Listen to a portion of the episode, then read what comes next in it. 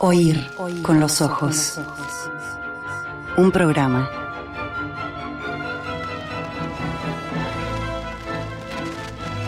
Bajo los efectos de la lectura. All right, now, everybody, quiet, listen to me. We're going to start a show. Now, some of you people have been with me before. You know it's going to be a tough grind. You're going to dance until your feet fall off. You're not able to stand up any longer. But we're going to have a show.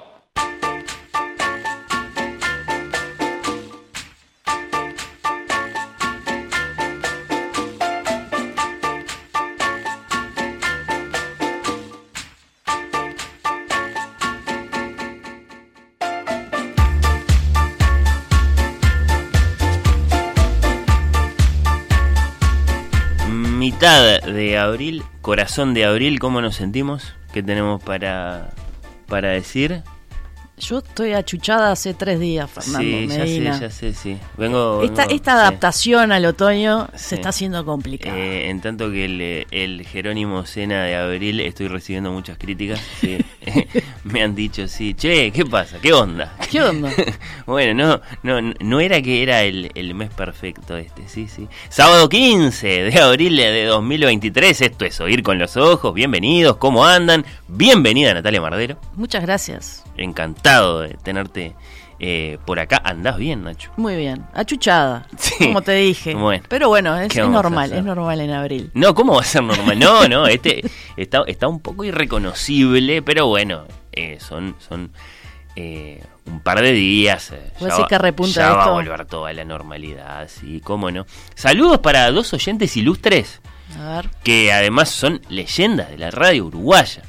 Son ilustres, pero además son ilustres radialmente. Eh, Guillermo Amexeiras Opa. y Juan Grompone. Los quiero saludar muy especialmente porque de ambos tuve confirmaciones de que son oyentes, o mejor dicho, eh, deberían confirmarlo ahora. A ver si están ahí. Claro, que los estoy saludando al aire. Con Guille y con su pareja, que se llama Chantal, caramba. Conversé muy amablemente días atrás y me aseguraron que son, bueno, eh, muy oyentes, que somos nosotros una muy buena compañía. Eh, a ver si lo somos tanto. Y, y, por ejemplo están ahí ahora. Bueno, Sí, eh, un grande eh, de la radio uruguaya, eh, Guillermo Sí, sin ¿no? duda. ¿Cómo no? ¿Cómo Bueno, no? Por eso, sí, sí, sí.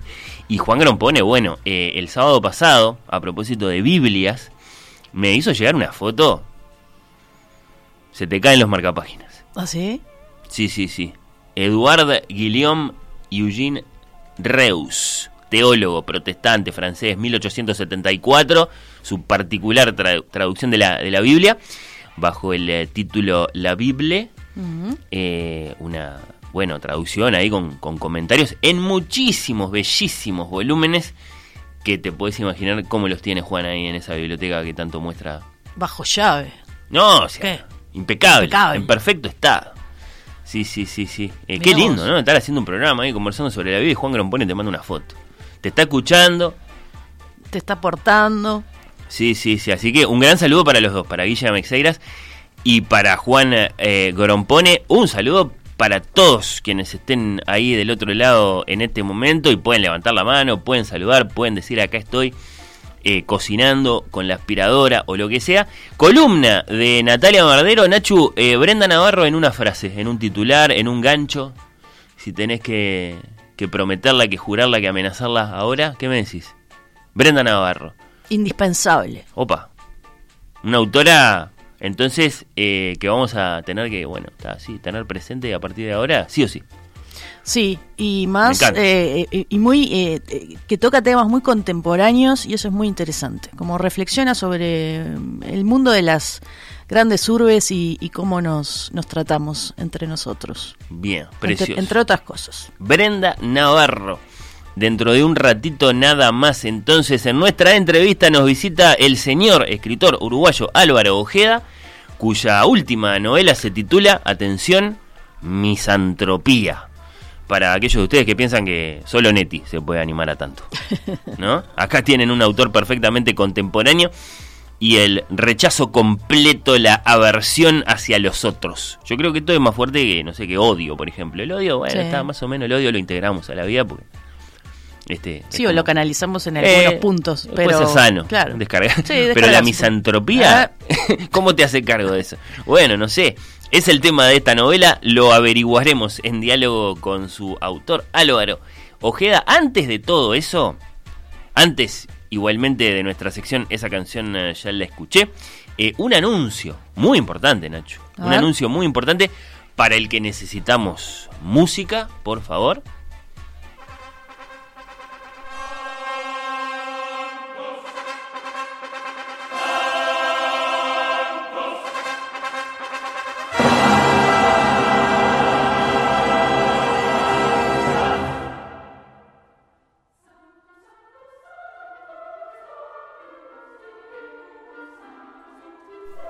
Sábado 22 de abril de 2023, Oír con los ojos en vivo y en directo desde el Auditorio Nacional del Sodre.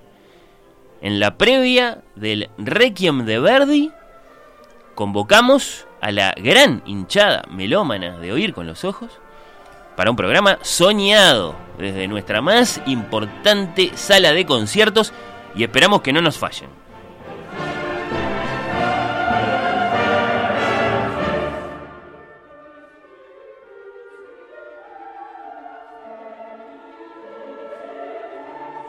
Co-conductor invitado Francisco Superviel, participan los maestros Nicolás Raus y Esteban Luis y el profesor Leonardo Mancino, entrevista especial, el mismísimo Giuseppe Verdi.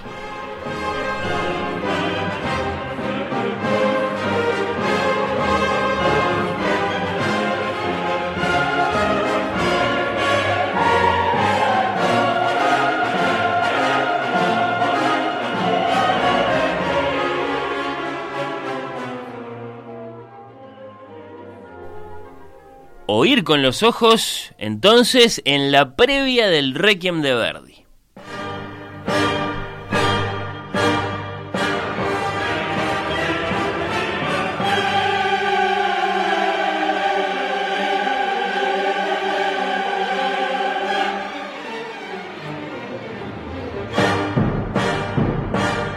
Sábado 22 de abril, 17 horas. Atención al horario extraordinario. Oír con los ojos, ahí, en el Auditorio Nacional del Sodre. Vayan o nos ofendemos para siempre.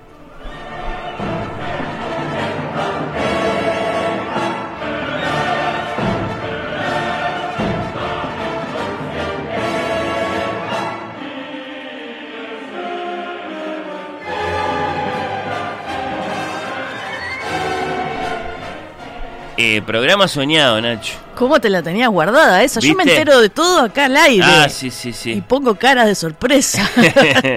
Qué Nos lindo, vamos a hacer el qué programa al mismísimo Auditorio Nacional. Precioso. Sí, sí. Eh, no te quiero decir, ayer estuve allá con la gente del auditorio eligiendo locaciones. Ah, no te quiero decir dónde vamos a estar. No, no, no, no, no lo puedes creer. No, porque no es que nos van a poner en un rinconcito allá arriba. No, no, no. Lugar protagónico. Increíble. Mirá. ah, Sí, bueno. así. No, eh, lo cual en sí mismo no significa ¿Escenario? nada. ¿Escenario? No, no, no, Ah, esto, esto, es, esto, es, esto es de encuentro con el público. Por eso digo, en sí mismo esto no significa nada. Al pie de alguna Acá el- escalera. El, tema eh, es el encuentro. sí. Así que el llamado para, bueno, eh, aquellos de nuestros oyentes a los que les gusta mucho la música y van a ir al auditorio esa noche, o no, no van a ir, pero les gusta mucho la música, es, es fundamental. Tienen que ir, tienen Sí. que acercarse, tienen que estar ahí con nosotros. Aquellos de ustedes que ya tengan entradas, porque sé que ya se vendieron muchas, para el Requiem el próximo sábado, eh, avisen. Vayan avisando ahora. ¿Van a ir Y que al pasen auditorio? a, a saludar. Claro, los esperamos en el auditorio desde las 5 de la tarde. Bueno, ahí con todos los artistas que van a participar del espectáculo, los solistas, Sí. los dos maestros. Va a estar el profesor eh, Mancino ilustrándonos un poco sobre la obra. Y lo vamos a entrevistar al mismísimo Verdi, que es, es, es- es una costumbre que tiene este programa cuando hay acontecimientos así de grandes. Así que, bueno, me parece que, que es una linda cita. Muy lindo. Sí. Muy lindo. Eh, el fecha, reiterame, re- 20... Es el sábado que viene, o sea, sábado 22, 22. de abril. Perfecto. Y es muy importante esto que voy a repetir, a subrayar. eh, a las 5 de la tarde, porque vamos a hacer el programa en la previa del espectáculo. O sea, en las 3 horas previas, el espectáculo comienza a las 20 horas. al, al- al comienzo de la, de la función. Eso significa que entonces no va a haber oír con los ojos a las 11. Eso es muy, Ah. muy, muy excepcional. Eh, vamos a estar igual con algún mensaje, alguna cosa seguramente, pero no va a haber programa. O sea que después de muchos años de, de no faltar nunca, vamos a faltar un sábado, porque va a ser un sábado extraordinario, excepcional, único. Bueno, pero no se van a quedar con las ganas de ir con los No, ojos. claro. Es, que es el cambio de horario. Vamos a cambiar de horario como cuando juega Uruguay por el Mundial. Bien, perfecto. Este, acá es oír con los ojos jugando por la música clásica como nunca. Bien. Desde el mismísimo Auditorio Nacional del Sodre y con el Requiem de Verdi como plato fuerte. Eh, así que bueno, me importa muchísimo que, bueno, todos esos oyentes nuestros que se jactan, ¿viste? de, no, porque yo voy al Festival de Cinemateca, Mm. yo voy a, sí, a los conciertos, voy a, este, a los museos, qué sé yo. Eh, no sé, una, una, una Margarita, una Paula, un, Sí. un- un Juan, un Hugo. Un Hugo. Hu- Hugo, no sé, cada vez que yo digo eh, este, música y ya está escribiendo. ya, sí, ya está mandando algún mensaje. Eh, que, que se manden la parte y vayan hasta ahí. ¿eh? Bueno, quedan avisados. ya tengo algunos que están levantando la mano que ya, que ya sacaron entrada. Bueno, ya vamos a, a- a llegar a los, a los mensajes. Eh, 091-525252 o ir con los ojos en Twitter en Instagram. Repetimos, ¿eh? el sábado que viene excepcionalmente no vamos a las 11, vamos a las 5 de la tarde en vivo desde el Auditorio Nacional del Sodre. Ahora sí, Nachu, si me lo permitís, actualidad, libros. Esa canción ya la escuchamos. Eh, cuando, cuando, cuando. Ahora, ya mismo, sí. Oír con los ojos. Con los ojos. Temporada 7.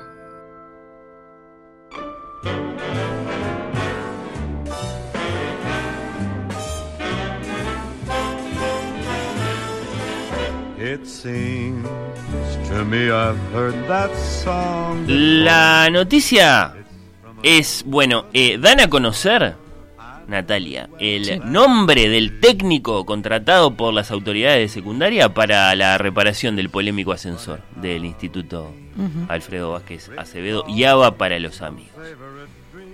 Estoy seguro de que vienen siguiendo esta historia, ¿no? Rampa sí, rampa no, paro, marcha, ocupación, el salón no se toca, director, eh, director del, eh, del liceo sumariado, líder estudiantil en el centro de la atención. Bueno, eh, eh, la, la seguiste, la noticia Sí, sí, llegó. era inevitable. Exacto, sí. El- las noticias. Las noticias. Es una historia múltiple.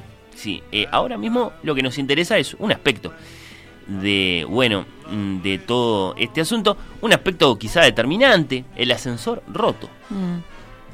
Y repito, ahora sabemos el nombre del técnico contratado por eh, secundaria para la reparación del ascensor, el ascensor del IABA, o mejor dicho, no, no lo sabemos.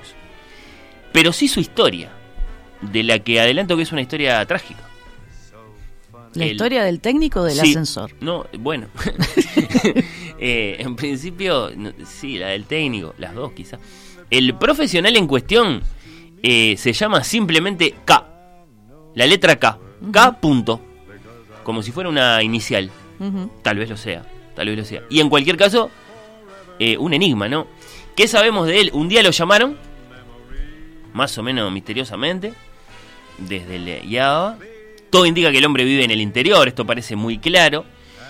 Que viajó hasta Montevideo, que se apersonó en el viejo edificio ahí, eh, en, la, en la calle Rodó, en la calle Eduardo Acevedo, bueno, ahí toda esa manzana, Guayabo, eh, Frugoni. Parece que, bueno, le costó un poco ahí que lo, que lo atendieran, ¿no? ¿No? Este, no se apuró, salió, volvió, paró en un boliche, imaginamos que, por ejemplo, sí, por la calle Eduardo Acevedo, que le dijo ahí al, al bartender, mire, eh, resulta que yo soy el técnico convocado por las autoridades de- del, del liceo. Le dijeron, bueno, amigo, eh, no se preocupe, nosotros lo vamos a ayudar. Salió uno ahí, volvió le dijo, mire, eh, don K, su contacto en el liceo es un, fun- es un funcionario ahí, una persona responsable que se llama Clam, quien por su parte enviará una nota informando de su llegada a la señora directora de secundaria, esa es como sabemos eh, Jennifer Cherro, ¿no?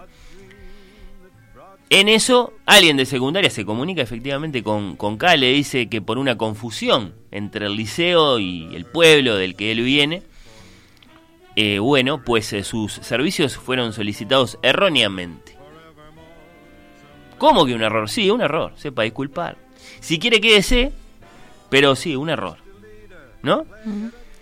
Eh, vamos a ver qué pasa. Mientras tanto, K, sintiendo la incomodidad, padeciendo las dificultades que son propias del que llega del interior a Montevideo, los trámites, ¿no? Eh, le insisten mucho en si está autorizado o no. Cada vez que dice algo, ¿pero usted está autorizado? Mm. Bueno, sí, soy el técnico, pero este, usted tiene, tiene, tiene todos los papeles que, que esto, que esto supone, que esto demanda, todo el lenguaje, ¿viste? los papeles, los trámites.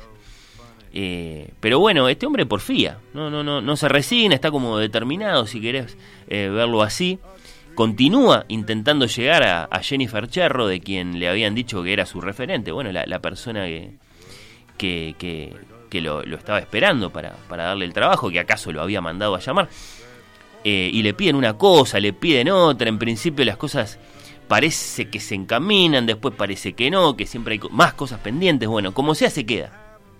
Se queda en la vuelta, no se vuelve al pueblo, se pasa mucho rato mirando el liceo, da vueltas por, la zona, lo mira, lo mira de lejos, piensa, ah, no es un viejo castillo medieval, tampoco un nuevo edificio, de esos así bien suntuosos, es una extensa construcción típica del 900, ¿no? Este hombre K miraba mucho una cierta torre ahí del, liceo, eh, si pertenecía esa torre a una vivienda o era una especie de iglesia, era algo que como que no, no, él no, lo podía determinar con certeza. Bandadas de cornejas rodeaban el edificio cada vez que él lo miraba, eso le llamó mucho la atención. En eso, bueno, eh, comprende este hombre que los funcionarios de secundaria, bueno, parece que son todas personas muy serias, muy respetadas, pero nadie le explica exactamente cómo acercarse a ellas, qué es lo que hacen, quién cumple qué función. Pregunta, che, pero este, qué bien lo que hace. Y la respuesta siempre con muchos detalles no, no, no la entiende. ¿Y vos qué estás haciendo acá? Eh, no, dice que yo vine a arreglar el ascensor, traje la pieza, todo. Viste que uh, había un tema con, la- con una pieza, Sí. parece. sí. Ah, mirá vos, le contestan, bueno, eh, suerte en pila. Bueno, pasan varios días, en un momento llega una carta, muy señor mío, como usted ya sabe, sus servicios han sido aceptados. Ah, bueno, entonces parece que sí. Su superior más próximo es la directora de secundaria, quien le comunicará los detalles acerca de su trabajo y sus condiciones salariales, y a quien también tendrá que dar cuenta de su trabajo. Sin embargo, sepa que no lo vamos a descuidar. Barnabás, el portador de esta carta, le preguntará de vez en cuando cómo anda para conocer sus deseos y comunicármelos a mí. Siempre me encontrará dispuesto en cuanto sea posible a complacerle. Deseo tener trabajadores satisfechos, decía esta carta de cuya firma venimos a saber que no, eh, no, eh, es ilegible. O sea, no, no está quién la mandó esa carta, no se sabe. El hombre, como sea, insisto, es terco, bueno, eh, es, es muy pertinaz, no, no, no se da por vencido. Alguien le dice, lo que pasa es que como usted es del interior, esto es complicado. Otro opina, bueno, seguramente lo suyo está trancado en el eh, departamento de pagos. Bueno. Pasa a veces esas Sí, cosas. sí, bueno, claro. Eh, otro dice, no, lo que pasa es que el ascensor es patrimonio histórico. Mm, Entonces seguramente acá lo que está pasando es que falta la firma de William Ray Ashfield para que lo dejen entrar y- claro. y, trabajar. Claro. Sí, sí, y así, distintas opiniones, ¿no? qué ¿no? La historia de acá empieza a ser la historia de un pobre hombre aplastado y derrotado, Nachu, por la burocracia. Mm. El hombre pregunta, pero ¿cuánto, cuánto hace que no marcha el ascensor? Alguien le dice cuatro años, alguien le dice diez, alguien le dice cien. ¿Tanto? Sí, sí, sí, sí. Eh, no pasa nada porque los estudiantes igual suben por la escalera a los compañeros que usan silla de ruedas. Sigue tranquilo, no pasa nada. Eh, la historia es que este hombre K no acepta este destino suyo de no poder empezar a trabajar. Había venido a reparar el ascensor, tenía la pieza que le habían dicho que faltaba, sabía lo que había que hacer, quería cumplir con su tarea, se queda a vivir en Montevideo. Se queda, dialoga con un funcionario, con otro, con los empleados de los comercios de la zona, con los vecinos. Nada, no lo llaman, le mandan comunicaciones ambiguas que no entiende, pero él, bueno, sigue ahí, ¿no? Lo llaman, pero no para empezar a trabajar, sino para obligarlo a cumplir con más y más trámite. Bueno, está. Lo siguen haciendo esperar hasta que un día el tipo, ¿qué te dije de esta historia, Nacho? Te dije que era trágica. ¿Qué pasa? Se muere. No. Sí, se muere. Un móvil que está en cero, como dice Aristóteles, no puede alcanzar el 1, porque antes de llegar al 1, si estás en cero, tenés que llegar a un medio. Mm. Y antes de llegar a un medio, tenés que llegar a un cuarto. Y antes de llegar a un cuarto tenía que llegar a un octavo. Y así hasta el infinito. Y por eso el ascensor del IABA sigue roto. Porque el técnico que llamaron eh, se murió de tanto esperar. ¿Con qué música vamos a ilustrar estas kafkianas cuestiones? Bueno, con una kafkiana canción que lo resume todo en una sola kafkiana palabra. El que canta es Axel Rose, eh, Nachu, y esta canción, esta kafkiana canción se llama Paciencia.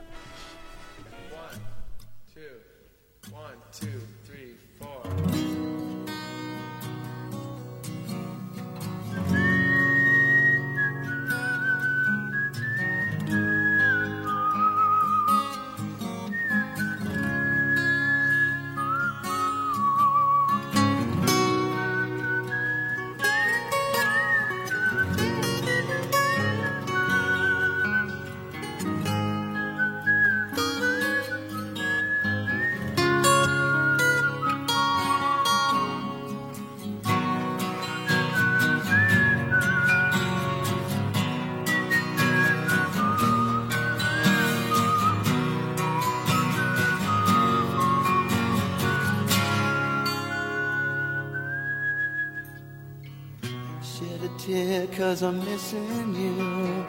I'm still alright to smile. Girl, I think about you every day now. Was a time when I wasn't sure, but you set my mind at ease.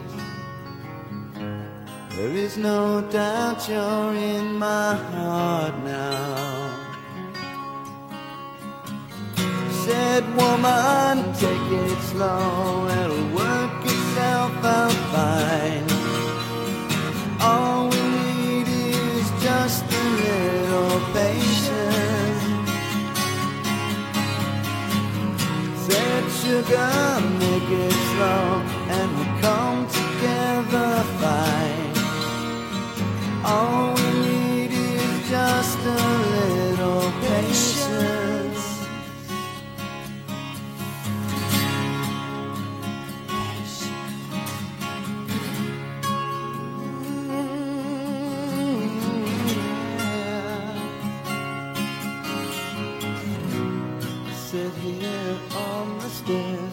I'd rather be alone.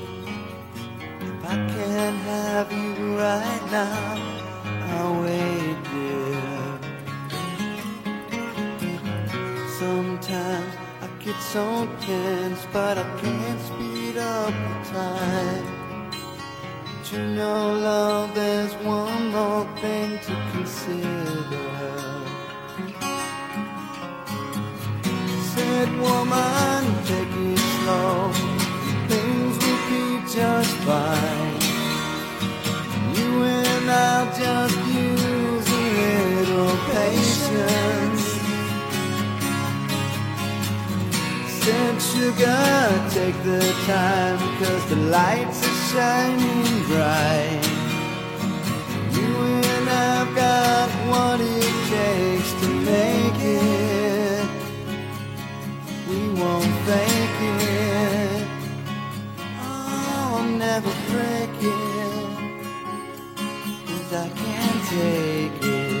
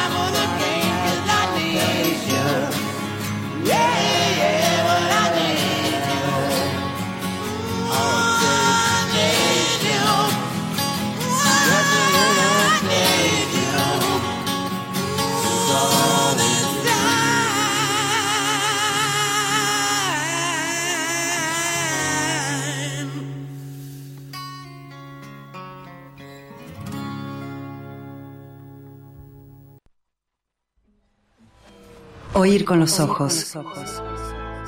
Temporada 7. Oír con los ojos. Un programa bajo los efectos de la lectura. Well, the purpose of a party is to have fun together. And a successful party needs planning and skill.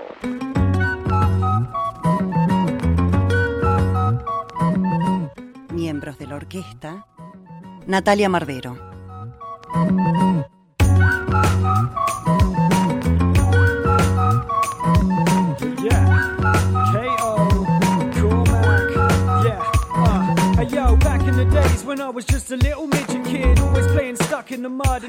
Columna de Natalia Mardero. Ampliamos la biblioteca Sí. de Nachu a la que le debemos. Yo repasaba ayer solo así mentalmente y tiraba Beatty, eh, Ann Tyler, Rachel Cusk, Valeria Luiselli, mirá otra mexicana, eh, A.M. Holmes. De esa honestamente ni siquiera me acuerdo, pero creo que es la autora de ese libro que se llama Este libro salvará tu vida. Sí. Sí, sí, sí. Eh, quiero, quiero volver a escuchar esa, esa columna que debe tener sus años ya a esta altura. Clark Keegan, yo qué sé, la otra Elizabeth Eugenides. Taylor. Eh, claro, estaba, sí, claro, sí, sí, sí. Le dedicaste columna, yo que sé, a Anita Bruckner. Eh, decía a la otra Elizabeth Taylor. Sí. Sí, sí, sí. Y, y estoy seguro de que, claro, eh, los libros de esos autores, de esas autoras, ahora están en las bibliotecas de nuestros oyentes. Y eso es lo que acaso está a punto de pasar. ¿Con qué autora, Nacho? Hoy nos vamos a acercar a Brenda Navarro, eh, una escritora mexicana que vive en España hace ya, bueno, ella lo dijo hace poquito, hace ocho años, Sí, sí. Eh, Eh, en, en Madrid. Parece que ya hace suficiente tiempo que vive en España como que... No, no, ¿La cito o no la cito? Sí, La citala. ¿por qué no? Eh, lo, que, lo que dijo en Twitter hace un par de días es que ya le prende más la palabra follar que la otra. Sí. Y bueno, tantos años en España ya, Sí. supongo que se le debe pegar muchas cosas. Así que mexicana, radicada, instalada, españolizada. Sí, ella nació en Ciudad de México en 1982. Bueno, es escritora, socióloga y economista mexicana. Qué extraña receta Qué esa, ¿eh? extraño, Sí, ¿no? sí. En 2018 lanzó un libro que, que tuvo, eh, bueno, este, muy buenas reseñas, que era Casas Vacías, que yo no lo leí todavía, pero ya voy, voy a ir por él.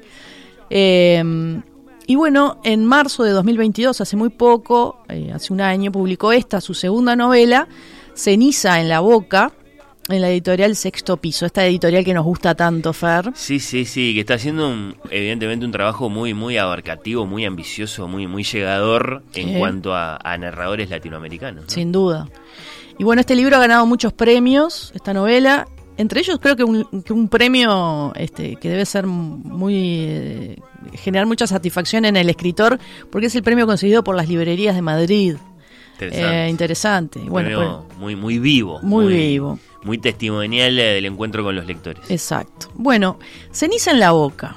Hmm. Eh, no voy a hacer spoiler, Fer, con lo que voy a decir, porque ya la primera línea del libro nos cuenta esto, que es que Diego salta desde un quinto piso y este hecho desde entonces, esa imagen, no deja de perseguir a su hermana mayor. Que estaba ahí mirando. No, no necesariamente, pero eh, bueno, tenían una relación Mm. este, muy estrecha. Y a partir de este de evento... que- de que hizo eso. Exacto. Y a partir Uy. de este evento traumático, es ella eh, la que recuerda y cuenta la historia de ambos y eh, de su familia. Este libro tiene un epígrafe de la banda eh, Vampire Weekend, Opa. porque tiene mucho, mucho que ver este, esta banda en, en- en la historia de estos dos hermanos que, que escuchan a esta banda. Fin de semana de vampiros, ¿te escuché Sí. bien? Opa. ¿Sabes que estuvieron en Sí, Montevideo hace unos años? Mirá, Yo lo fui bueno. a ver al Teatro de Verano, Vampire Weekend. ¿Qué clase de, de banda es? Bueno, es una eh, banda eh, rock, indie, pop, este, que está buenísima. eh, ¿la vamos a escuchar? la vamos a escuchar, Ah. creo que podemos ponerla de fondo por ahí. Ah, me gusta, no, sí, da- dame, dame ese comienzo de El, canción. el tema Sympathy, que eh, es- eh, funciona como epígrafe del libro, y es una banda que Diego, este, el hermano de la protagonista, escuchaba muchísimo. Dame 30 segundos.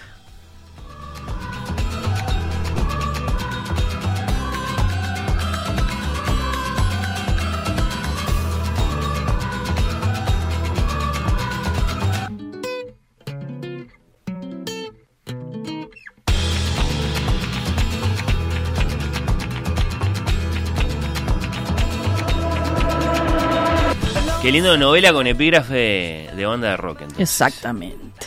Bueno, es una historia, Fer, bastante dura. Hay gente que no le gusta en- entrar en este tipo de, de libros. Yo cuan- cuando, lo conseguí, se lo mostré a una amiga que leyó la contratapa y dijo, uy, no. No, no, no lean las contratapas. ¿Cómo lo tenemos que explicar eso? Suicidio, coso, mo- no. Lean las contratapas. No lean las contratapas. Las contratapas son marketing. A veces bueno, a veces malo. Lean la primera parte, le- lean el comienzo. Claro. No, no, no. Pero bueno, vale la pena, es un libro bellamente escrito que toca, bueno, temas como, muchos temas, como las separaciones en la familia, el abandono, el desarraigo. Es una historia eh, de iniciación a la vida, un poco a tropezones de estos dos hermanos, en la que, bueno, Brenda Navarro aborda cuestiones no siempre fáciles de plasmar, este, sin caer en la, en la simple denuncia o en el panfleto, ¿no? Que a veces pasa eso. Bueno, cuestiones como la desigualdad, la xenofobia, bueno, pero creo que sale muy airosa. Y mm, hay una cosa interesante, varias cosas que me interesaron del libro. Por un lado hay tres locaciones eh, que son muy importantes, tres ciudades, Ciudad de México, Madrid y Barcelona. Bien. Y las tres ciudades son bastante hostiles con los protagonistas. Eh, ¿Por qué? Porque están los años en que estos hermanos pasan en México, este, con sus abuelos, porque su madre eh, se había ido a, España a, bueno, a buscar una vida mejor para ella y para ellos. Y bueno, y esta protagonista, esta chica, que eh, se queda con, con su hermano Diego y funciona un poco como, como madre sustituta, como amiga. Y luego hay otra etapa en el libro, cuando ellos vay- van a encontrarse con su madre justamente a España, y comienza la etapa de ellos viviendo en Madrid, una ciudad que, bueno, les resulta bastante extraña y bastante hostil también. Y después está la primera separación de la protagonista con su familia, cuando ella se va a Barcelona a abrirse camino, bueno, con, con pocos recursos. Eh, y bueno, eh, otras cosas que me, que me interesaron es eh, cosas que, que vamos descubriendo, co- como por ejemplo, cómo queda en evidencia que compartir la misma lengua en un territorio no garantiza entender los códigos culturales de una ciudad. Sí, sí. y es lo que les pasa a, a- a ellos que, bueno, vienen de México. Con España tenemos todo en común, salvo, eh, dice cruelmente una, una borgiana broma, el Sí. idioma. Exactamente, exactamente. Eh, el libro todo el tiempo nos hace pensar sobre eso, ¿no? Sobre cómo las grandes ciudades, eh, las dinámicas de las grandes ciudades, los mecanismos de, de expulsión, eh, y cómo eh, también en esos espacios vive tanta gente y, y a su vez crea seres este, tan solitarios. Y eh, una de las cosas que me gustó muchísimo, pero mucho, es cómo está contado, ¿no? La voz que narra esta muchacha, la hermana de Diego, que la trama no sigue una línea cronológica, en realidad, va hacia atrás y y hacia adelante, con esa lógica, bueno, que tiene un poco los recuerdos, ¿no? Eh, pero todo lo que nos va revelando esa voz, desde las pequeñas este, escenas familiares y domésticas hasta, bueno, situaciones más complejas, todo no, nos va llevando a armar el, el ro- el rompecabezas de esta familia y a conocerla eh, un poco más en profundidad a ella, ¿no? ¿Qué va sintiendo, qué va pensando en todas estas experiencias de vida? Pero que nunca es de una manera este, demasiado iluminada, ¿no? Es con, con dudas, con incertidumbre, este, con más preguntas que respuestas. Y entonces en ese sentido es una voz muy creíble, Fer. Eh, tanto que le han preguntado, de hecho, a la autora si es su propia experiencia, como si por ser mexicana tuviera que tener una experiencia similar, ¿no? Eh, Pero la verdad es que la experiencia de la autora en, en realidad en España ha sido muy diferente a lo que es la experiencia de esta protagonista. Sí, sí, está novelizando, está novelizando más allá de que ella tenga sus, evidentemente, sus preocupaciones. Muchas que las- preocupaciones, Que las refleja, sí, por sí. ejemplo, a través de sus, de sus redes o sus artículos, eh, pero, pero que no necesariamente Mm. van a ser la materia de su ficción. Exactamente. El lenguaje, por otro lado, está buenísimo porque eh, está lleno de localismos y, expresiones, este, bueno, mexicanas, expresiones latinoamericanas. Y bueno, uno piensa también cómo este, este lenguaje va dejando huella en, España, ¿no? Este, habría que estar ahí para, para un poco en- entender cómo funcionan estas cosas, pero eh, cómo se van entremezclando, ¿no? Cómo el, lenguaje se va eh, mezclando con todos estos aportes de, los inmigrantes latinoamericanos que, que, que están en España. ¿Lo sentiste como un libro particularmente duro, crítico respecto de, de- de cómo son los españoles? Sí, sí, Como sí, si- sí, sin duda. Como si... Eh, yo creo que nos pone frente a un espejo que es bastante incómodo, pero eh, no solo a, a España, sino a todos, ¿no? Este, cómo nosotros también acá funcionamos o cómo reaccionamos ante la inmigración, ¿no? Al, al- al- al- al distinto, al que tiene otro color de piel, otra cultura. Y a mí me parece muy muy interesante que Navarro eh, sea una autora mexicana que actualmente vive en España y que haya escrito este libro allí desde como el epicentro. Está mostrando una realidad, cuestionándola desde el lugar mismo y le da voz a esas, este, sobre todo mujeres inmigrantes que, que escapan de la miseria y la violencia de ciertas ciudades latinoamericanas y se encuentran con otro tipo de violencias este, disimuladas, pero no por eso menos este, dolorosas, ¿no? ¿Te encontrás con la explicación para el título en el curso de la, de la lectura Sí, de- del libro? no te lo puedo decir. Ah, a ese punto no me lo podés decir. no te lo puedo decir. ¿Por qué ceniza, Ceniza en la, boca? Es un título bastante sugerente, pero no, no, no te lo puedo decir. También capaz que haría falta una explicación de la tapa del, del libro, muy minimalista, y- Minimalista, sí. y, en principio simbólica, pero no tenemos claro por qué, ni para qué, ni con qué sentido. Eh, bueno, Bueno, el, está, sí, personaje, el personaje, eh, esta, esta chica que, mm, la hermana mayor de Diego, que es la, la narradora, eh, dice en un momento, para mí irnos de México significaba huir de la violencia que terminó arrasando con mi familia. Pero en España nos esperaba otro tipo de violencia, una menos aparatosa, pero igual de cruel, en donde te exigen lealtad mientras te violentan minuciosamente porque no eres como ellos. Hmm. Ella hace tra- trabajos, eh, esta especie de trabajos que de los sin papeles que nadie quiere hacer, no ser repartidores eh, o limpian casas o cuidan enfermos. En el libro aparecen las primas, eh, las mujeres latinas que trabajan como empleadas de, de limpieza y que inten- intentan organizarse. Y bueno, esto es como un guiño al colectivo Las Kellys, de las que limpian, ¿te acordás? Que, Sí, que logró sí, cierta sí. relevancia y, y visibilidad en España. Eh, y bueno, eh, hay muchos temas que además que se tocan y también como eh, cómo esta chica termina repitiendo las tareas que hace su madre en España, ¿no? El, el tema de los cuidados, de, de la limpieza, cómo se, se dedica al cuidado de, de su hermano, bueno, en fin.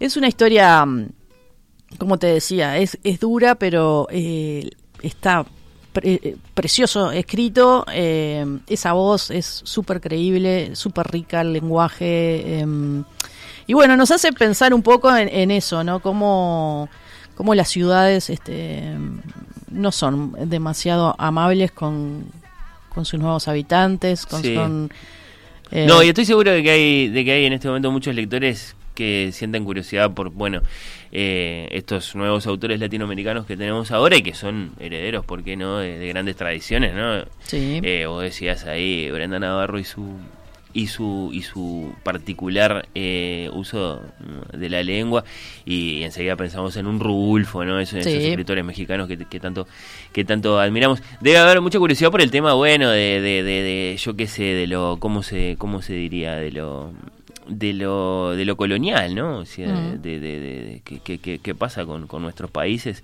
de cara a España, ¿no? Y, y, entonces aparecen estos relatos que, que- Y- está- anticoloniales, ¿no? Exacto, y está bueno que, que, que, bueno, son salir- muchos y- que salen está de- bien del territorio, ¿no? Del- de, nuestros territorios, que si bien eh, en este libro tenemos este, partes en, en Ciudad de México y con toda la violencia, y, y es muy crítica también con México, pero... Sí, sí, ya se va, en definitiva. Eh, claro, pero pero es interesante ver este, eh, nada algo bastante eh, contemporáneo que es la movilidad no de, de, de- de- de- de los latinoamericanos en el mundo y bueno y cómo bueno la suerte no, no es igual para todos como eh, hay hay trabajos y hay este, dificultades cuando no tenés eh, recursos que, que, bueno que tenés que enfrentar y, y a veces es, es tan duro como lo- la realidad que dejas atrás no. Lo tenés marcado el libro, no sé si es lo casual tengo eso. marcado pero por por si daba para para leer un Y le, pedacito. le- dame un poquito, claro. Además, este libro que ni siquiera está traducido es la propia autora. Eh, creo que, que no resistimos la tentación de, de cerrar con, con un poco de Brenda Navarro ella misma. dale ¿Cómo es? Yo entendía a Diego. Desde que llegamos a España estábamos como amputados, pero sin diagnóstico. como que nos faltaba algo, pero todos lo negaban. ¿Faltarnos algo? Al contrario, si lo habíamos conseguido todo. Casa, papeles, mamá. ¿Qué nos podían amputar? Pues México, pensaba yo. Nos amputan México. Pero México no como país, sino como lo que dicen que es saudachi. Te das saudachi, te enfermas, te mueres un poco. ¿Cómo no iba a entender a Diego? ¿Qué es lo que más te encabrona de vivir aquí? le pregunté una vez. Que ya no puedo bailar, me dijo un día. Ya no bailamos. Y era verdad, ya no bailábamos. Ya no había casa de los abuelos, ni lugar para poner música a todo volumen, ni comida caliente. Ya no había infancia, habíamos dejado de ser. Y aunque habíamos buscado repetir los escenarios, la música, los momentos, ya no éramos los que éramos. No nos habían enseñado a crecer. Diego era como un contrabajo viejo, inoportuno, ruidoso, estorboso y que yo no sabía cuidar. La torpe, la aprendiz, la que no pudo sostenerlo. Así me sentía, reprobada de la música y de la vida. Qué lindo, Nacho. Bueno, eh, hemos conocido a Brenda Navarro a través de su más reciente libro, evidentemente, desde fines del año pasado, Ceniza en la Boca, eh, publicado por eh, Sexto, Sexto Piso. Lo añadimos nomás a la biblioteca ¿Cómo no? eh, de Nacho. Eh, hay grandes nombres ahí. Sí. Así que. No, pero se, se sostiene bien, ¿eh? No, bueno, perfecto. Hay que, hay que, hay que autorizarlo, hay que, sí, hay que cumplirle el trámite. Listo, está, quedó. Brenda Navarro, eh, la autora que hemos eh, conocido hoy. Hacemos la pausa y Dale. compartimos novedades literarias. Vos tenés una. Tengo una. Y, y yo tengo otra. Dale. ¿Sí? ¿Te Bueno. parece? Ya seguimos en Oír con los Ojos.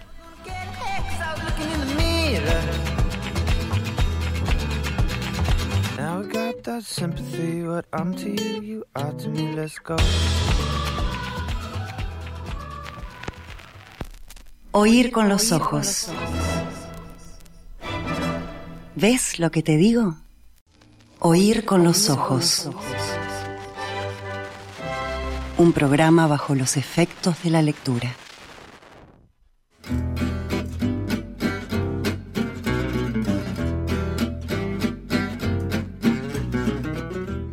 Novedades literarias.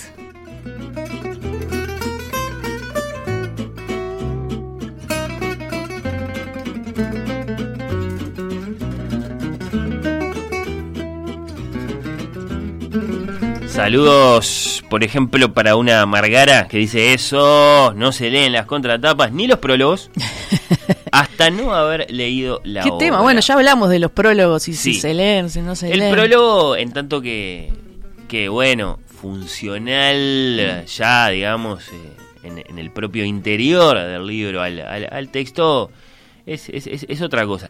La contratapa es un parásito. No sé, a mí, no sé, a mí no me gustan las contratapas. Es cierto que a veces... Pero qué tentación, es como el- dar vuelta al sí. libro y es como... Ay, Yo, yo acepto la- un poco mejor la contratapa con el saludo del amigo. Claro. Esa- vos tenés ahí en escrito en Super 8 está una Inés, ¿no?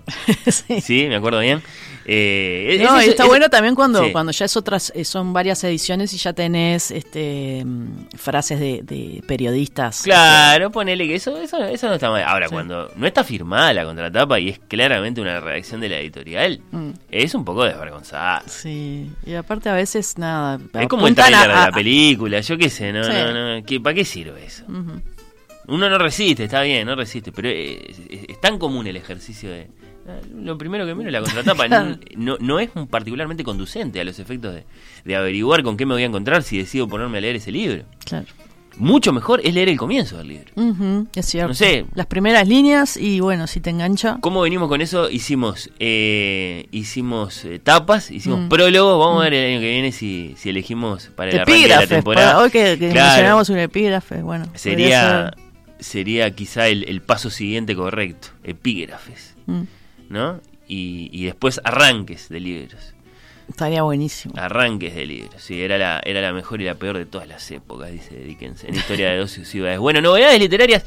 Nachu, eh, ¿conoces, conocen todos, eh, sobre todo padres sufridos que nos escuchan, el Kids Diana Show en YouTube? ¿El show de, de niños de Diana? No, ¿qué, ¿por qué lo No, vas a no, conocer? no, no, lo conocen los padres que sufren. Eh, para ir en orden, resulta que la reconocida autora de Nada se opone a la noche, que no es Mariana Enríquez, Sí. eh, el libro de, de Enríquez se titula Nuestra parte de noche. Eh, y aclaro que el que se confunde siempre soy yo, no, no es que esta sea una confusión común. Bueno, decía la reconocida autora de Nada se opone a la noche, que ciertamente no es Mariana Enríquez, sino la francesa Delphine de Vigan, que nació en 1966, escritora, guionista. Bueno, eh, con esa novela, la, la- la- la mencionada Nada se opone a la noche, se hizo mundialmente famosa. Vendió, dicen, casi un millón de ejemplares solo en Francia. Opa. Y bueno, en nuestro idioma, a través de anagrama, habrá sumado algunas decenas de miles más. Evidentemente, un libro ese crudelísimo. Vos decías, bueno, la gente a veces no quiere bajones, no sé qué. Eh, que inicia Some a este de, de De que es, es, es- es tremendo. Bueno, eh, comienza con, con la narración así muy impactante del momento en que la protagonista descubre el cadáver de su madre enferma que se acaba de suicidar. Bueno, eh, no, no, no una mera escena fuerte y efectista, ¿no? Eh, Este, lo, lo confirman muchísimos lectores. Pienso, por ejemplo, en una Rafaela Laore, que es una Sí. gran admiradora de, de- de este libro. Es el, el retrato, digamos, fiel eh, de algo vivido por la propia de Vigan, que en este libro está autoficcionándose así de arriba a abajo. Bueno, eh, dicen que entrevistó a los tíos, a la hermana, amigos de la mamá, al almacenero, bueno, al almacenero ponele que lo agregué yo. Analizó fotos, escuchó grabaciones familiares, además de que por supuesto hizo ella misma mucha memoria para contar con todos los detalles la, la historia de su mamá. Después, bueno, ya se sabe, son todos eh, retazos, son todas dudas. Escribiese lo que escribiese, dijo Evigan, entraría en el terreno de la fábula. Bueno, está. Lo cierto es que con Nada se pone en la noche logró un éxito de lectores así y sobre todo una notoriedad como maestra de la autoficción muy considerables.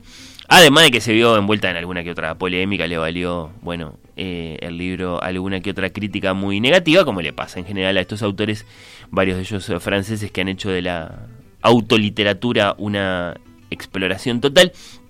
En eso del fin de Vigan se emparenta evidentemente con Carrer, con Annie Ernaux, con Joan Didion en, en Estados Unidos. Bueno, eh, acá la noticia es otro libro, Los Reyes de la Casa. Nuevo libro de Delfina de Vigan. A propósito, esta vez de la explotación infantil y la sobreexposición digital. Eh, bueno, ¿qué les parece? Sí, eh, bueno, las, las, las, las- las grandes marcas que hablan con los chiquitos a través de las eh, pantallas, los chiquitos que acaso se exponen demasiado a las pantallas, un gran asunto, un poco cansado, siempre problemático. Y por eso te preguntaba si conocías el, el Kids Diana Show en YouTube, porque bueno, es uno de los más famosos del mundo. Eh, esta chiquitita Diana, eh, está Roma, su hermano, sus papás, su casa, sus juguetes, todas sus pequeñas piezas teatrales. Son, no sé cuántos videos son. Eh, son infinitos.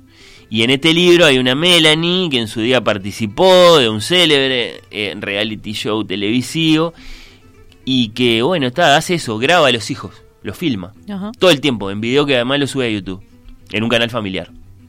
¿No? Eh, rápidamente se convierte en una teatralización permanente de la vida con los niños como protagonistas y claro, todo asociado a firmas, a empresas, a corporaciones, ¿no? Parece que en un momento llegan a 5 millones de suscriptores ahí, no sé qué. La vida pas- pasa por la pantalla. lo Los likes, las cosas que les piden, hay una competencia con otras familias además. Eh, y claro, este, es, es todo muy monstruoso, ¿no? O sea, lo- lo- los niños no, no, no, no están exactamente vi- viviendo sus infancias, sino que las están actuando para las cámaras y para esos videos. Entonces todo va tranquilo dentro de lo, de lo, de lo silenciosamente monstruoso eh, en, esa, en esa existencia para las cámaras y para las plataformas y para las marcas y todo eso, hasta que alguien que venía mirando con mucha atención los videos, Juna, y se manda ahí una, una, una fea. Bien. Eh, ¿Lo digo o no lo digo? Sí, un secuestro. Ajá. Hay un secuestro. Y la dejo ahí, ¿no? Tal la premisa novelística de, repito, Los Reyes de la Casa, que lleva el sello de Anagrama, la nueva novela de la francesa Delphine de Vigan.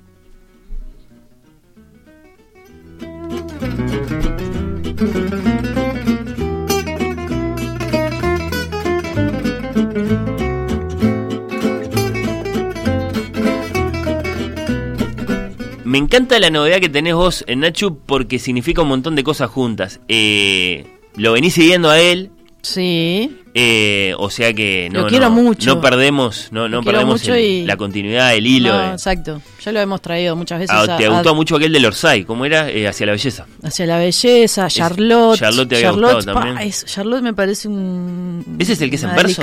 Sí, Ahí que, va. que, Sí, eh, sí. eh, cuenta la, la, la historia de la artista judía Charlotte Salomón. Eh, bueno, David Y- y Fuenquinos. estaba- estaba pendiente, claro, David este salió a fines del año pasado. Este salió el año pasado, de este escritor que yo quiero mucho y, y, ta, y si bien este libro no me encantó, eh, es, es interesante ver este cómo, bueno, una persona que, que puede tener unos libros hermosísimos también La puede, sí. puede, bueno, capaz que tener un libro que no sea tan, tan perfecto, pero bueno, son cosas que pasan. Eh, la biblioteca de los libros rechazados anduvo muy Sí, bien. también en ese- su ese momento. está muy bueno, Casi que es una- todos llevados al cine, además, ¿no? Sí, una, esa es una gran sátira de, bueno, al mundo editorial. Es un libro del 2017 que también comentamos en Oír con los Ojos. Bueno, de este escritor, músico, director y guionista francés, que nació en París en 1974. ¿Decimos Fuenquinos o Fuenquinos? Yo digo Fuenquinos, no sé, David eh, Fuenquinos. Está bien. Eh, autor de La Delicadeza también. Sí. Creo que lo llevó él al cine, un libro del 2011. Bueno, y este libro que se llama Número 2, eh, cuando supe de qué se trataba, antes de leerlo, la verdad que Fer me, me entusiasmé muchísimo. Creo que a vos te pasó algo parecido. Porque la idea del libro este, Sí, sí. es buenísima. Que es contar la vida de Martin Hill, el niño actor que en 1999 peleó el papel de Harry Potter con Daniel Radcliffe y que fue descartado a último momento. Está buenísima la idea. Sí, la ¿Qué, verdad qué que- puede haber pasado con ese número 2? Bueno, Martin irá cayendo entonces en eh, sucesivos eh, ciclos de depresión. Y esto lo asociaba con el libro anterior, ¿no? Esta cosa de los adolescentes este, incomprendidos y, y, y- y que, bueno, en que entran en, en- en estas etapas de, de- de apatía. Este, y, bueno, se va a sentir muy afectado con cada nueva entrega de los ocho libros que, que componen la, la saga de Rowling. Y, ¿Cómo bueno, ocho? Pará, no, no, no son me ocho ¿Cómo libros. ocho libros? Y Son siete, que- ¿cuál, es, ¿cuál sería el octavo? ¿El de los el de los ¿Son animales? siete decís? Eh, La Reliquia de la Muerte es el séptimo. No, puede ser que sean más porque están esos libros que son como complementarios. Bueno, el que cuenta sí. lo- el- el- el- el- la, la cuestión del, del Quidditch, que es el deporte. Tenés juega. por eso, sí. No sé, bueno, lo- no, lo- yo los conté así medio al, al tuntún y, y pensé que eran ocho, pero Eh, capaz que son siete. no, no, no, bueno, no tenemos, nos metamos con esa gente. tenemos, tenemos fans eh, que, que nos pueden este, acotar. eh. Eh, bueno, y, la y bueno, de Peñarol de los libros. y Martin se siente horrible con cada lanzamiento de los libros y con las eh, posteriores adaptaciones al cine, imagínate. A, eh, a su alrededor todo le recuerda al éxito de su rival. Y bueno, mientras Daniel Radcliffe aparece en todos lados, en la tele, en carteles publicitarios, etcétera, Martin, bueno, comienza a parecerse un poco a- al, al atormentado personaje de, de ficción, a Harry Potter. Hay cosas en su vida que se parecen, parecen sacados de un libro de Y- Harry y, Potter. pero Fuenquinos cuenta todo esto, es una novela. O sea, pará, pará. porque No se surgen muchas preguntas. Sí, muchas preguntas. En realidad no se conoce la identidad real de este candidato. Eh. De hecho no sabemos cómo se llama. Eh, Martin Hill es el nombre que le puso Fuenquinos. Eh, y al parecer eh, Fuenquinos nunca lo conoció a este, a este muchacho, que ahora debe ser grande. Eh, pero sí habló con la directora de casting de, de la Ah, película. mirá. Entonces uno dice, bueno, pero ¿qué tanto sabe Fuenquino sobre este personaje? Entonces, mira lo que pasa. Ya abrís el libro y nos hace una advertencia. De hecho, dice el título, advertencia al lector. Y bueno, a mí me entra duda si esto es necesario. Capaz que lo hizo Fuenquinos para que no le pregunten en las entrevistas qué tanto es real, qué tanto no, para capaz que ahorrarse alguna demanda. Pero lo que nos advierte es lo siguiente. Dice, Los abogados participando claro, dice, de si, la ficción me encanta. si bien ciertos elementos de esta novela se inspiran en hechos reales, la intención principal del autor ha sido dar rienda suelta a su imaginación, al hilo de una intriga completamente fic- ficticia. A mí como lectora, Fer, esto me, me decepciona un poco, ¿no? Porque digo, Yo quiero saber que ese gurí sufrió de verdad. no, quiero saber, sí, eh, no sé, la historia eh, lo más, eh, no sé si fiel posible de, de qué pasó con este, con este Bueno, niño pero no es muchacho. un documental, yo qué No, bueno, pero eh, ¿qué sentido tiene eh, Justo enterarnos acabamos de- de la- el, morbo, ¿no? De, de, de- de qué pasó con este muchachito. Y si eh, eh, es producto de la imaginación de Fuenquinos, bueno, no sé si me interesa tanto. Bueno, no importa, la idea es buenísima, pero no basta una buena idea para hacer un buen libro. Eso lo tenemos claro, ¿no? Y lo que pasa con este libro es que, eh, para mí, no está muy bien resuelto. A la mitad del libro, la angustia que siente este niño adolescente ya empieza un poco a cansar. Como que Hmm. siempre está igual, no se modifica. Este, parece que el paso del tiempo no aplaca ese trauma infantil y la verdad que se va tornando poco creíble. Después, eh, de la mitad hacia adelante se destranca un poquito, aparece ese Fuenquinos que, que queremos y conocemos, esa pluma fluida, eh, pero la narración a mí me resultó la mayoría del tiempo demasiado apurada, más de, más eh, apurada de lo que suele ser Fuenquinos, que es muy, muy fluido. Y se extrañan esas observaciones y reflexiones del autor, que son las cosas que nos gustan de él, que tiene una mirada sobre las cosas muy particular y muy linda. Y bueno, y acá es todo muy, muy, muy apurado y la verdad que no... Perfil del final del libro, sin adelantar nada, es un final esperanzador. Está bueno el final. Ah, es de las cosas más interesantes del libro. Hay una sorpresita, sí. Me imaginé. Hay un guiño, Fer, hacia el libro, o, o guiño o repetición, ya no sé este, qué pensar, hacia eh, a- el libro Hacia la Belleza, que, que- que- que comentamos, en el que Antoine Dury, el, el protagonista, que es un profesor experto en la obra de Modigliani, un día para otro decide dejar todo para convertirse en guardia del Museo d'Orsay. ¿Te acordás de eso? Sí, sí, sí, claro. Bueno, en este caso Martin... Martin cuando crece y termina el liceo decide eh, no seguir estudiando y escapar de su realidad traumática trabajando como guardia de sala en un museo, en este caso el Louvre.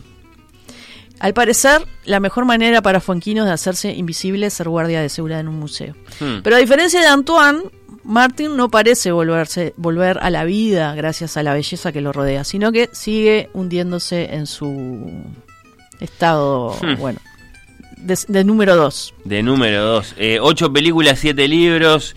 Ah, va, varios ocho que- películas. sí, sí. Ocho películas. Eh, saludos, por ejemplo, a, a Pablo, también a, ¿cómo se llama? A Lucía. Eh, vale, te dije, no te metas con eso. Bueno, y, sí. y otra cosa, este libro, capaz que es un libro, podría ser interesante para los fans de Harry Potter, ¿no? Como ampliar el universo de, de esta saga y decir, bueno, a ver, ¿qué, qué pasó con este, con este, este chico que podría haber sido Harry Potter? Bueno, Fonquinos combina supuestas historias reales sobre J.K. Rowling y sobre la producción de la saga cinematográfica. Pero bueno, está esa advertencia al comienzo que te Sí. conté. Entonces, yo digo, que, eh, también las historias que aparecen sobre Rowling, nunca sabemos qué es cierto o, o- o qué no.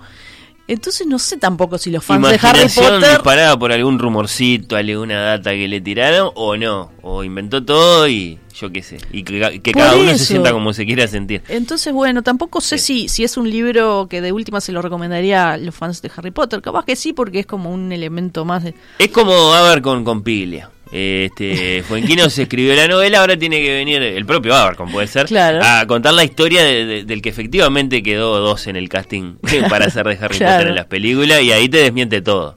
Sí, Te- sí, todo sí. como hizo con Plata Quemada. No, ni, ni la quemaron la plata, ni eran homosexuales, ¿viste? Ahí está. Todo así. Sí, bueno, nada, Funquino, yo te banco si me estás escuchando. Eh, este libro no fue de lo mejor que leí tuyo, pero pero bueno. Pero tenés Pero crédito. sé que sé que tenés este Sí, que, que tenés que que, tenés talento para, para volver a hacerlo. Justo en Cinemateca, en, en, en estos días, los días del, del, eh, del festival, estaban, estaban pasando The Most Beautiful Boy, eh, in the World, Sí. el muchacho más bello del eh, mundo, a propósito de aquella historia, 1971, el estreno Mm. de Muerte en Venecia.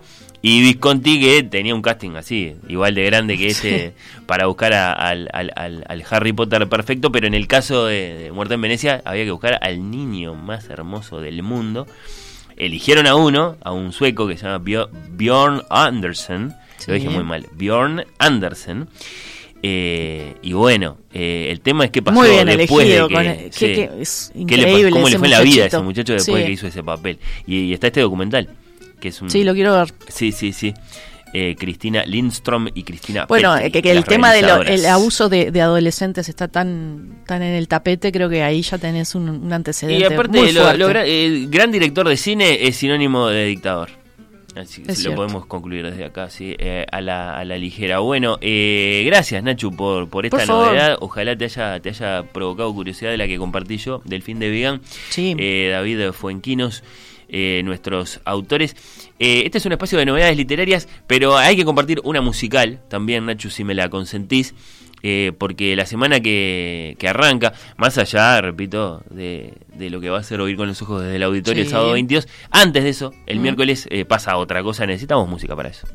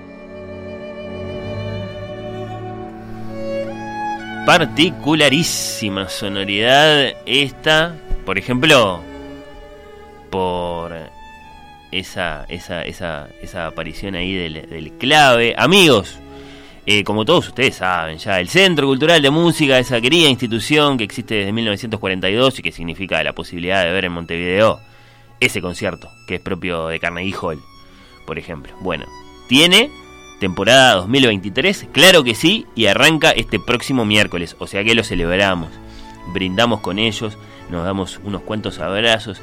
Va un gran saludo a la presidenta de los últimos 10 años de esta institución, María Julia Camaño, la gran anfitriona que tiene esta fiesta, que consta de 8 conciertos, y arrancamos arrancamos, digo yo, ya en primera persona. Eh, sí, en tanto que parte de la, de la comunidad melómana. Eh, ¿Qué semana van a tener, eh? Bueno, sí, sí, sí. eh, la, la comunidad melómana que lidera María Julia de, de- de fiesta. Arrancamos con una prometedora pequeña orquesta, esta que estamos escuchando.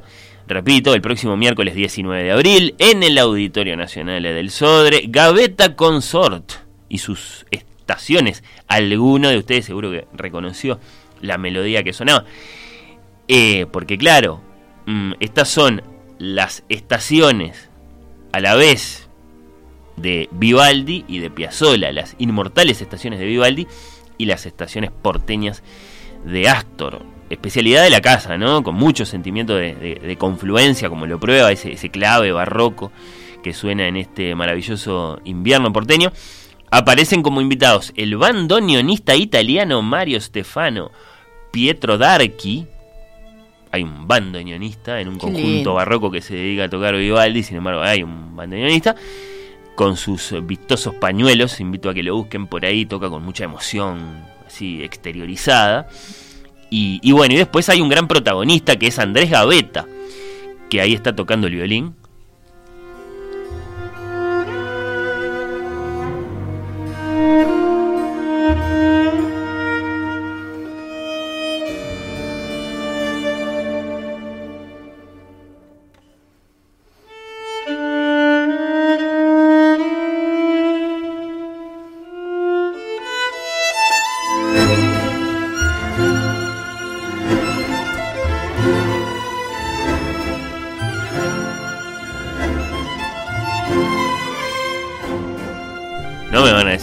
Ganas. Algunos de ustedes ya tendrán entrada, otros eh, aprovecharán ahora que se están enterando y de pronto se tientan. Andrés Gaveta, el hermano de Sol Gaveta. Eh, no sé si está bien decir estas cosas. Viste, cuando hay dos hermanos y hay uno que es más famoso que el otro. Eh, pero, pero yo qué sé, eh, yo, yo estoy reaccionando. Ah, o sea que es la, la gigantesca violonchelista Sole Gaveta tiene un hermano que toca el violín. Se llama Andrés Gaveta. Bueno, sí, está. eh, ella toca el, el violonchelo, como sabemos. Él toca el violín. Y dicen que es uno de los violinistas barrocos más prometedores que tenemos por el mundo en este momento. Franco-argentino con raíces rusas, ¿no? Eh, igual que su hermana, formado inicialmente en su Argentina natal, la Argentina de Astor, y que luego, bueno, se terminó de educar en Europa. Parece que le encanta esto que ya se lo conocíamos al gran eh, Guidon Kremer, que es combinar a Piazzolla con Vivaldi, las estaciones barrocas italianas con las estaciones eh, porteñas, pero claro, él le añade su corazón de argentino, evidentemente va a hacer sonar ese verano porteño, ese invierno, esa primavera, esa- esa- ese, ese otoño porteño, eh, a su manera. La temporada del Centro Cultural de Música sigue, sigue, capaz que yo que sé, capaz que te puedo comentar al- alguna otra cosa. Eh, lo cierto es que este es el momento en que comienza la, la temporada y por lo tanto está el tema de los abonos, que es muy Bien. interesante porque es la mejor manera. Bueno, y ya reservar su lugar. El que se tienta con todo hace bien en Mm. comprarse un abono porque es la mejor manera de, de- de- de- de- de asegurarse los asientos, de obtener los precios promocionales que hay para esto. Eh, pero bueno, sí, sigue, sigue el 3 de junio con Camerata Salzburgo, después el 28 de junio con la Orquesta de Cámara de Múnich. Eh, después viene Jordi Zavala, quien ya hemos visto acá, un, un gigante del, del barroco español, un tipo particularmente, bueno, eh, ¿cómo decirlo? Eh, espectacular desde el punto de vista de cómo lidera todo lo que sucede en el escenario. Él con su viola, bueno, eh, Arcángel Orchestra también. Después, bueno, eh, no puede faltar una gran orquesta y viene la Orquesta Sinfónica de Lucerna, de Suiza, nada menos, eso es en eh, agosto. Para mi gusto, el plato fuerte de la temporada, esto es personal mío, pero está, yo qué sé, tengo que reaccionar también de manera honesta en tanto que melómano. Sí. El, el plato fuerte es el miércoles 6 de septiembre en el Solís. Sir Andras Schiff en piano, recital de piano, esta leyenda viva de esa orquesta de uno que es el, el- el piano. Va a tocar Bach, va a tocar Beethoven y va a tocar Schumann, que son sus especialidades. Y un recital de piano es un recital de piano. y no vemos nunca uno de estos pianistas.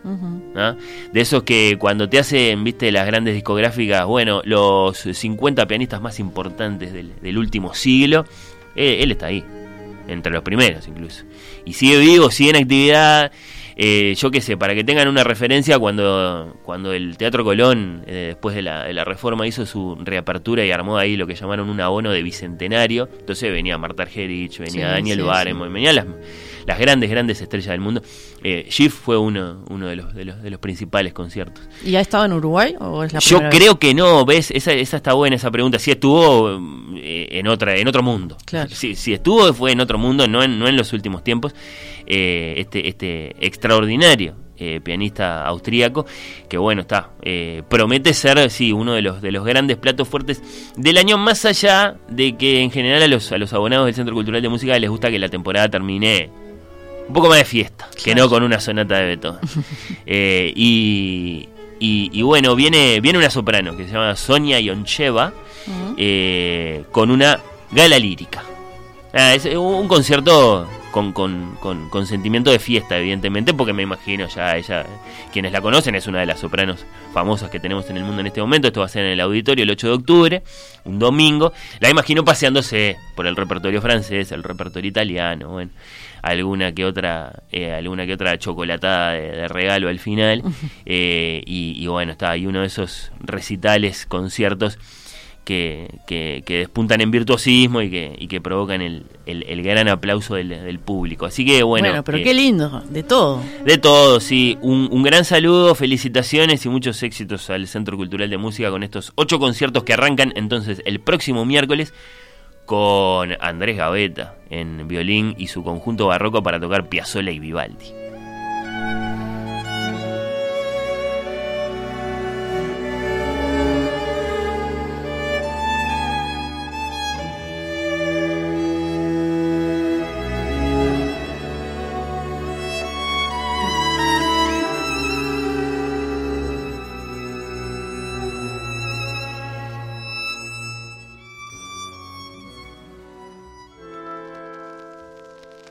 Oír con los ojos. Oír con los ojos. Temporada 7.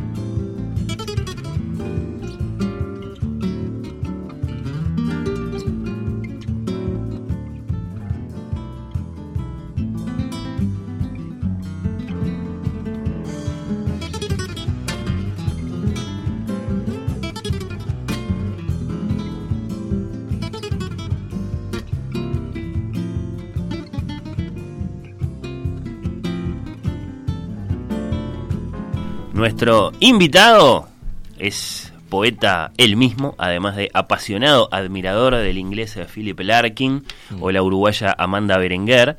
Es novelista, admirador de Onetti, de Richard Ford, bueno, de tantos otros. Eh, hay remera, aparentemente, ya le voy a preguntar por eso. El autor de, por ejemplo, Congoja, de 2017, el año de nuestra primera temporada, cuando de hecho nos visitó. Y el autor de Misantropía, de 2022, por la que nos visita hoy.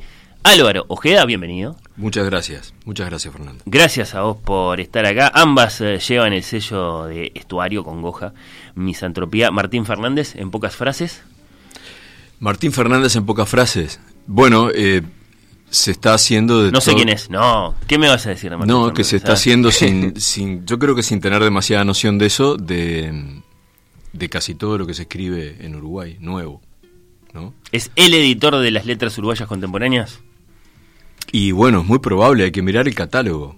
Este, no sé, tiene centenares de, Sí, sí, de- libros publicados y, muchas y muchos este muchos de ellos son autores centrales, ¿no? Bueno, en estos momentos se está publicando a Peri Rossi, ha publicado Sí. Ida Vitale, por decir los, los, los nombres de escaparate, pero digo, hay está Felipe, Poleri, yo qué sé, hay mucha gente que... Y para vos en lo particular, es, es tu editor. Yo lo conozco a Martín cuando Martín escribía poesía y firmaba Fernández Albá, O sea, lo conoces eh, como nadie lo conoce. Bueno, no sé si como nadie, pero Como no, supongo que hay gente que lo conoce más que yo, pero lo conozco hace muchos años, Martín era un veinteañero, yo, yo había- ¿Poesía? Sí, escribió poesía. Este, él, eh, yo había dado unas, por eso me enteré, yo había ido a- al el MEC, me había contratado para dar unas charlas sencillas de hacer, los últimos 50 años de la poesía uruguaya. Juan. sí, la preparaste en una noche. Claro, y bueno, y él estaba entre el público, y después yo vivía en esa época en el Escualería, y él, este, no sé si vivía en el Escualería o tenía un amigo en, en el Escualería, y yo me lo encontraba habitualmente, y de ahí hicimos amistad. Y cuando se juntó con Leandro Costas, hizo Artefato, y a mí me invitó Sí. para publicar en el año 2004. El proyecto papá, digamos, de, de un estuario, aquel artefacto. Exacto. Sí, sí, y luego publiqué con él muchas veces. eh, prosa no había publicado con él. Publiqué poesía con él. Y después de, de los tres libros en Planeta, publiqué. Este es el tercer libro que publico con él: La Mula, Congoja y Misantropía. Y ahora Misantropía, que acá lo tenemos para nombrar, para dar título a la historia de este hombre que se cansa y que se va a vivir con su perro con nombre de poeta inglés a un lugar más o menos apartado de la capital. Vos podrías haber elegido, Álvaro, eh, muchas otras formas del, del cansancio, que pueden ser el cansancio del aire impuro, el cansancio de la grisedumbre, el cansancio del ruido. Vos elegiste, sin embargo, para el título, insisto, de esta novela, el cansancio o directamente el rechazo de los otros, la misantropía. A ver, Mm. ¿por qué? Mm. Bueno, porque el, el- el proceso de... la- las novelas son independientes, quiero decir, se puede leer Congoja y se puede leer Misantropía. Más allá de la reaparición del Claro. personaje. Si las quieren comprar las dos, Martín va a estar muy feliz y yo también. Pero eh, a mí me parece que era la consecución, digamos, Martín Gainza es un personaje que eh, uti- eh, yo utilizo como, como atajo, ya lo he dicho, para no tener que trabajar demasiado, claramente, que el personaje tenga durante la acción narrativa la misma edad que tengo yo mientras escribo sobre Sí. ese personaje. De tal suerte que uno tenga que averiguar demasiado sobre cómo es la vida de un jubilado de sesenta y pocos años en esa novela. Eh, que no se sabe muy bien por qué se jubiló, porque al caso no Profesor interesa. de literatura, jubilado. Profesor de literatura, yo no soy profesor de literatura, pero trabajé 34 años y 7 meses en un colegio y conviví, y fui bibliotecario, y conviví con profesores de literatura que son, junto con algún individuo que no sepa dónde ir, los únicos que van a las bibliotecas en los liceos privados. Este, o bueno, algunos de los únicos. Y bueno, entonces ahí yo ya me ahorraba dos problemas. Eh, Yo podía entender cómo era la lógica de un profesor de literatura en una, eh, en, en una mesa de profesores y podía entender cómo era la cabeza de un jubilado de sesenta y pocos años. ¿Ese personaje había nacido? Eh, ¿Gainza? eh, ¿Te estás refiriendo a fecha o a...? o Eh, a- circunstancias literarias, digamos, eh, cuando aparece por primera vez en tus libros. Eh, Gainza pa- eh, aparece en, en... En realidad Gainza aparece... El apellido Gainza aparece en mi primera novela, donde había un bibliotecario que se llamaba Virgilio Gainza. Y bueno, ahí había una, una conexión, pero yo en esa época todavía trabajaba más, entonces generaba... Era, era un personaje entre otros. Era un personaje entre otros, ahora trabajo menos. Y este y Virgilio Gainza vuelve a aparecer en La Mula, eh, siempre relacionado con actos este, librescos Sí. que se traducen a la realidad. Es decir, en La Mula él eh, participa en, en la... En el, en- en el frenado, en el detenimiento de un arroyo, el arroyo Quitacalzones, que existe intubado en, el barrio Gracia Oriental, de donde soy yo, y parafraseando una escena bíblica donde Moisés hace ganar una batalla a los judíos manteniendo sus dos manos en alto. Hago el gesto de mantener las manos en alto y estamos en una radio. Bueno, no, pero está bien que te apoyes Y en la este, si vos te después- estoy mirando. Sí, sí. Y bueno, y a mí me pareció que Martín Gainza, que corresponde al mismo apellido, tenía de alguna manera la misma matriz. Eh, la Capaz lit- que era el hermano de Virgilio, el hijo. no, más bien debería ser el hijo o el, sobrino. También Gainza es un apellido con una cierta notoriedad. Y Martín Entonces aparecen con Goja. aparece en Congoja por primera vez. Perfecto. Pero Martín es también un homenaje a uno de los más grandes escritores, o quizá de los más talentosos, lo cual no significa que sea uno de los más grandes, son dos cosas distintas. Casi insuperable su talento, que es Martin Amis.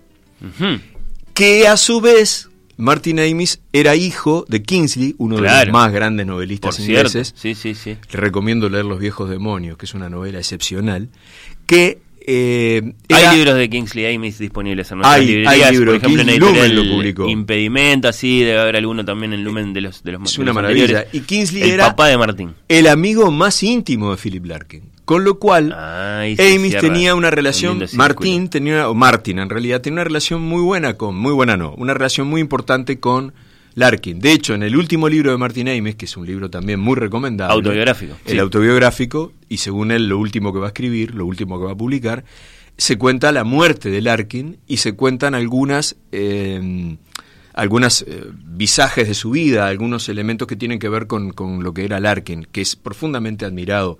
Eh, de hecho, Larkinlandia es uno de los lugares donde él ubica a la viuda embarazada, una de las mejores novelas de Martin Amis. Philip Larkin, poeta inglés y el y el y el digamos, y, el poeta que da nombre al perro de Martín Gainza. Que es su gran compañía y su gran- que es un perro que es un dogo de Burdeos, un perro moloso, gigantesco, bondadoso y sabio. Y, y ominoso, como toda la, la poesía de Larkin que versa sobre la tristeza. Eh, A Martín Amis, perdón, no lo llegaste a conocer personalmente porque él pasó por el Uruguay, Pasó, famosamente. vivió un no año y medio. No, nosotros con un amigo. No por Montevideo, pero sí por Uruguay. Por, Claro, lo que pasa que yo, conocía a- a- a- en el colegio donde yo trabajaba, que era el Estela Maris, el colegio de, de- de la, de la gente de los Andes, del, del avión, Ujú. Había eh, familiares del pintor Fonseca, que era a su vez la Isabel Fonseca, era pariente de ese pintor y era la mujer de Martín Aimee. Entonces, Sí, sí, casado con una uruguaya, Martín Exacto, Amis. Isabel Sí. Fonseca. Y una bellísima mujer. Y este, nosotros organizamos con un par de amigos, medio fanáticos, una suerte de, de- de, eh,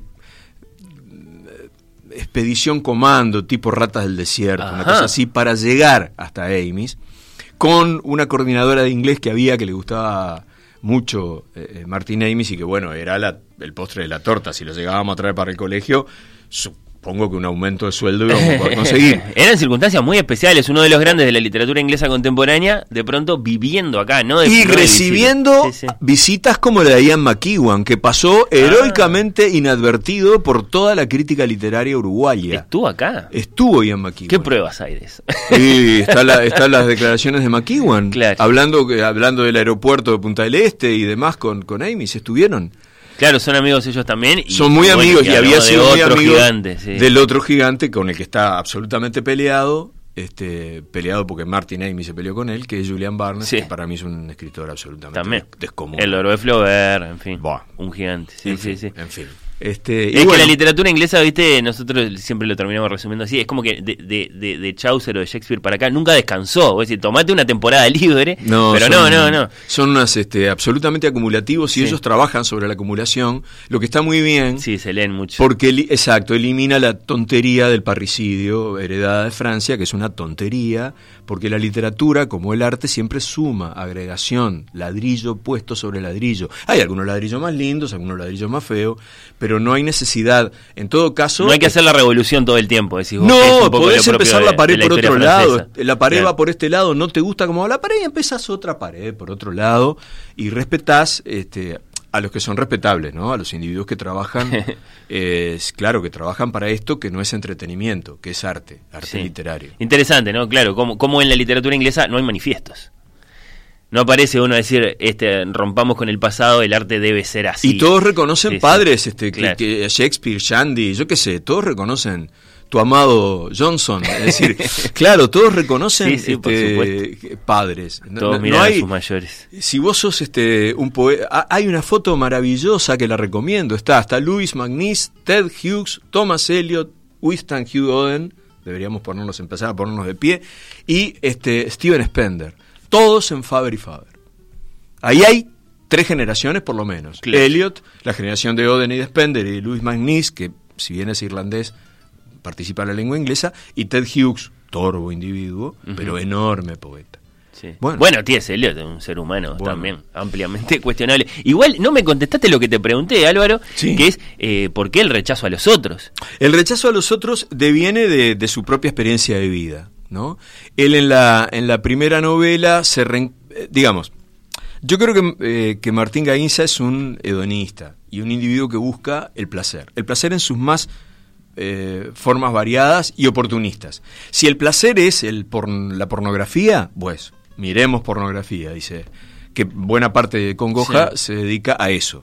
Y en la pornografía, por un amigo omnipresente que tiene, que es de alguna manera el que lo lleva a su estado misantrópico, encuentra al amor de su vida, o al que él recuerda como el amor de su vida, en ese terrible engaño del amor. Pensar que todas las cosas se mantienen de la misma manera. El amor no, no, no, no es. Ninguna cosa se mantiene de la misma manera, pero el amor aún menos. Y ni te digo el aspecto físico del, del- del sujeto amado. Y encuentra a Silvina, que es un amor de su vida, eh, de su etapa este, adolescente, de su etapa de liceo, donde todos quedamos marcados por los primeros amores, seguramente. Por supuesto va a aparecer alguno que me diga, ah, ya en el liceo nunca me enamoré de nadie, perfecto. Yo sí, me enamoré de muchas eh, compañeras y me enamoré de profesoras, y bueno, y las recuerdo pero Gainza, como es un hedonista, pelea por la necesidad de llegar a esa mujer, a la que llega por una filmación pornográfica que le hace su, su Gabriel impronunciable amigo V. Y entonces, él cree que solucionó sus problemas con eso en misantropía. Y en realidad no lo solucionó, porque de lo que está enamorado ya no existe más, si es que alguna vez existió. Y si existió el fenómeno de enamoramiento, es decir, a mí me parece que Martín Gainza es un tipo que, por un lado, confunde el placer con el amor. El placer es una cosa bastante menor que el amor, forma parte del amor, pero no es el amor. El amor abarca aspectos mucho más importantes, es un valor trágico. Sí, excede lo sensual, excede. Excede Sí, totalmente lo sensual, uno te puede, Sí. puede tener el amor a, a una circunstancia, a una música, bueno, una música y sensualidad, pero a una circunstancia, a un ambiente, a una, a, a una ideología. Bueno, este, pienso en Rorty con los crisantemos salvajes de, de Trotsky, ¿no? Es decir, es, ta- es tan bella la ideología de Trotsky como los crisantemos salvajes, decía Rorty. ah, bueno, eh, a ver, nunca conocí a. Trotsky y Trotsky muy lindo no era. Pero digo, a, a lo que voy es que eh, él confunde y en esa confusión el resultado de esa terrible confusión lo lleva A un desenlace. nuevamente a otra confusión, que es el alejamiento de toda posibilidad humana, o por lo menos de las posibilidades humanas cercanas, a las que eh, de- en todo caso no, no elimina del todo, porque en, en- en misantropía no se piensen ustedes que es un soliloquio, en misantropía aparecen una cantidad de personajes. No, claro, él se va a un lugar ligeramente apartado. Ligeramente apartado, pero inmediatamente agarra viaje con un taller literario, se conoce a una muchacha que Sí. transporta animales, eh, eh, bueno, está permanentemente recordando los, los elementos que tienen que ver con su vida, Sí. y bueno, establece una nueva relación, vive con Silvina, fe- eh, digamos, también en algún punto. Eh, lo que le pasa, por ejemplo, con los textos que, que tiene que leer en el taller. eh, Bueno, eso es, eso es su experiencia pura, digo. Cuando- bueno. Si uno ha sido alguna vez, yo nun- nunca tuve talleres, salvo un, un par de talleres de, de letras de tango que hice con, con este, queridos amigos, con el Cristo y con Nacho Suárez. Pero, salvo esos, esas, yo Sí. siempre fui un poco renuente a los talleres, pese a que fui a talleres, al, quizás al más importante que hubo aquí, que fue el de Silvia Lago y Jorge Arbeleche, cuando no, aquí no había nada, era un páramo, pero que era bueno en sí mismo. Y, y en, eh, yo no, no tengo una experiencia de tallerista, pero tengo muchísimos amigos que lo son, que viven todo el tiempo llorando encima de los malbones, ¿no? Entonces, en este caso, los malbones vienen a ser una metáfora sobre mí. Entonces, me, eh, sí fui muchísimas veces jurado, y uno encuentra que lo que sucede en los talleres y lo que sucede en los jurados es que la gente, el público en general, absorbe todo lo que está en la vuelta, eh, de, sobre todo de entretenimiento literario. Y escribe eso. Y bueno, entonces te Hmm. encontrás con tipos que hablan de países brumosos, donde hay guerreros armados con espadas de Toledo, falcatas romanas, y vos decís, pero ¿de dónde acá? Que lo más que tenemos son los caramelos a bala. Entonces, eh, ahí hay una transición que nadie explica y que es que si tú vas a dedicarte a hablar de un mundo absolutamente ajeno al que convivís, tiene que haber una razón que no sea ajena a tu mundo. No puede haber una ajenidad tal. Cuando Robert Graves escribe sobre Claudio, eh, el emperador Claudio, hacía unos cuantos años que se había muerto, pero ¿por qué lo hace? ¿Cuánto Lo hace porque es el advenimiento del nazismo en, en- en Europa. Está hablando de la brutalidad de una, de una este, autarquía. Se ¿no? escribe desde la falta, desde la carencia, desde lo que se tuvo y se perdió, desde lo que se aspiró a tener y nunca se tuvo. Lo malo no está en que la vida promete cosas que nunca nos dará. Lo malo es que siempre las da y deja de darlas, dice Ojeda a través de Gainza en la página 184 de Misantropía. ¿Nos podés ampliar un poquitito ese pensamiento? Se Bueno, escribe- yo- porque yo- ahí estaba diciendo lo que no hay que escribir, básicamente. Bueno, acá sí. acá, acá sí, hay que escribir Digamos, la eh, lo, falta. lo que no hay que escribir es, hagamos algunas disquisiciones previas, lo que no hay que escribir si uno cree que la literatura es arte y si uno cree encarar el arte literario Sí. como una eh, profesión de vida y como un fenómeno, como dice mi maestro Richard Ford, al fin de cuentas es mi maestro, eh, como algo sagrado. ¿no? Estás hablando de una sacralidad. Esto no es para. Hoy escribo una novela, mañana me olvidé, me voy para casa, yo qué sé, me dedico a- al fútbol. No, no. Esto es en serio y es como algo sagrado, quiere decir para toda la vida. Con altibajos, con cosas, con idas, con venidas. Es decir, esto no es entretenimiento, esto es diversión, que es otra cosa. ¿Querés Ahora, hacer esa disquisición? eh, Porque capaz mira, que versión, se- yo ayer estuve eh, presentando un libro maravilloso de un eh, médico de profesión y gráfico de oficio, un hombre octogenario que se llama Sergio Villaverde, Versiones del naufragio. Y versión eh, eh, viene de, eh, de verter, de traducir algo. ¿no? Y la diversión es lo diferente a la versión. Como acá están las versiones del naufragio, se anticipa que va a haber más de una posibilidad. Pero la palabra diversión, que tiene una banalidad en divertido, entretenido, Sí. no, no es esa la. Y la- como la raíz. sinónimo de, de evasión, de escape. No, la diversión es que por lo menos en la vida vos te vas a encontrar con una situación diferente a la que te explicaron, a la que heredaste, a la que comprendiste. ¿Acaso dijiste, bueno, el cielo es azul porque Argensola decía que no era? Entonces yo digo, el cielo es azul. Está, pero hay otras versiones. Ahí se parece a divergente. Exacto, la diversión indica la divergencia, que eso es lo que me parece que la literatura tiene que brindar, porque a fin de cuentas está para tratar desde la perspectiva de la falta, bueno, yo no entiendo por qué estamos en este mundo y nos tenemos que morir.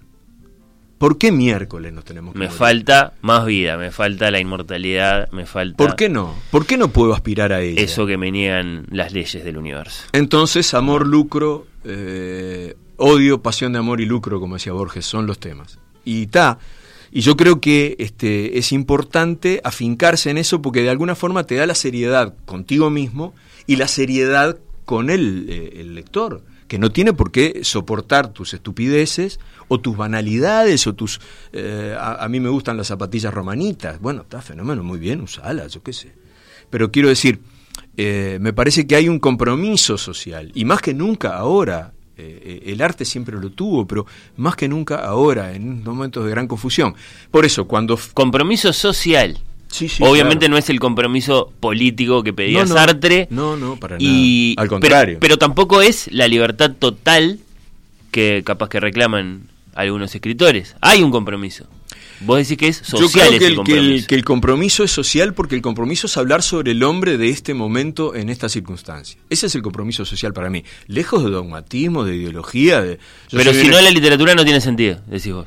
Y yo creo que no, porque lo eh, en realidad son una cantidad de textos que pueden tener, eh, todos sabemos ahora que más bien o- con alguna guía más o menos pródiga, un individuo puede organizar un buen texto y ahora tenemos también, se nos vino encima. los- Sí, los cómo no, ya hablaremos de eso No, cuando haya un fenómeno de lectores, supongo. Eh, antes no. entonces, este, ya se nos vino también encima eso y no faltará quien cuestione la calidad del escritor. Ahora las máquinas escribirán por nosotros lo que es una reverenda estupidez. Pero bueno, eh, entonces, frente a toda esa, esa maroma, yo creo que hay un compromiso por el entendimiento del ser humano, por las carencias que el ser humano tiene. Eh, en ese texto que tú citaste de, de mí, hay una frase que es parafraseada de Onetti, ¿no? De Está en cursiva. Sí. Claro, eso es Onetti. La vida no es mala o buena por lo que nos da, eh, por lo que no nos da, sino por lo que nos da, efectivamente, y luego nos quita. La vida misma. La vida misma nos da, nos da el amor. La vida Eso es lo malo. No que no nos dé, sino y nos que nos da, dé pero después y nos después quita nos sin explicación. Bueno, podés tener una explicación. Hay explicaciones metafísicas múltiples. Podés creer en, en, en Alá, en Yahvé, en Dios. Digo, yo tengo una formación católica, mi hermano es cura, alguna, eh, algún resto de eso ha quedado. Este, pero yo no hablo con mi hermano de religión, eh, quiero decir. Pero la literatura, no obstante, esa sacralidad tiene un elemento de religar al hombre con las cosas y con el mundo, de establecer una, una explicación, una compasión, una actitud piadosa, de entender por qué un individuo obra de determinada manera y no de otra. ¿No? Hmm. ¿Por qué no? No me quiero ni demorar, ni trancar, ni desviar, pero dijiste eso de la máquina, es una estupidez. Imagino que porque sentís que la literatura es un fenómeno humano o no es nada. Por eso pensás que es una Y estupidez. bueno, básicamente es más, porque creo que esa inteligencia también es un fenómeno humano. La armamos nosotros. Sí. Yo soy un sacacorchos con, con la tecnología nueva porque yo pertenezco a un mundo donde viví como vivía básicamente mi padre, había- habiendo nacido en 1924, pero se me metió de golpe toda una, una revolución realmente tecnológica. Yo presumo que eso Shakespeare todo el tiempo, cada vez que matan a un personaje central, dice, ¿y ahora qué pasará? Es decir, todo el tiempo hemos vivido, eh, mataron al rey Duncan, ¿qué vamos a hacer? Y vamos a seguir viviendo. Pero creo que como nunca, ahora ha habido un vértigo brutal. Entonces, yo siento que estoy en un momento de enorme vértigo, que participo de las audiciones de radio de los años 60, donde yo escuchaba la música que eran los Beatles, y que ahora participo de una diversidad musical y de una forma de, de- de acceder a eso totalmente distinta, que a veces me deja fuera, a veces me deja dentro, y que yo creo que algún elemento tengo para no. Entonces creo que eh, es una situación de, de gran clivaje. A ver, cuando cayó Roma, San Agustín de- decía, ¿qué va a ser de nosotros ahora que Roma perece? Fue en el 410. Sí. Estamos acá todavía. Pero... En ese sentido, estamos acá todavía eh, más Y la, del y la inteligencia artificial me parece Entiendo. que agrega un grumo más a esto. Bueno, ya nos encargaremos de ella. Ahora, decir que no es nuestra, Hablaste de música y me gusta para llevarte a un territorio familiar. eso. Usted sabe mucho más que yo. Acá me vas a golpear contra. como Rocky Marciano a, a, a Walcott.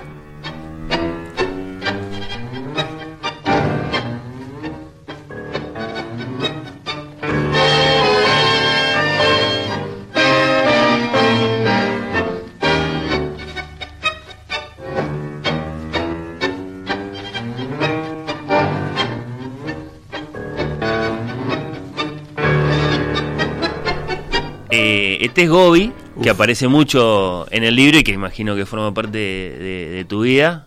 A Sí, ver, claro. Decinos algo sobre Alfredo, Alfredo Gobi, Gobi es violinista. Violinista, el violín romántico del tango, como el fuelle mayor de Buenos Aires. Eh, Alfredo Gobi era, era uruguayo por adopción, porque la ciudadanía uruguaya no te la puede sacar nunca, porque era hijo de Alfredo Gobi padre, que era sanducero, y que con Flora Rodríguez fueron a Europa a cantar la morocha y llevaron el tango a Europa. Y era cupletista y él era una especie de stand-upero primitivo.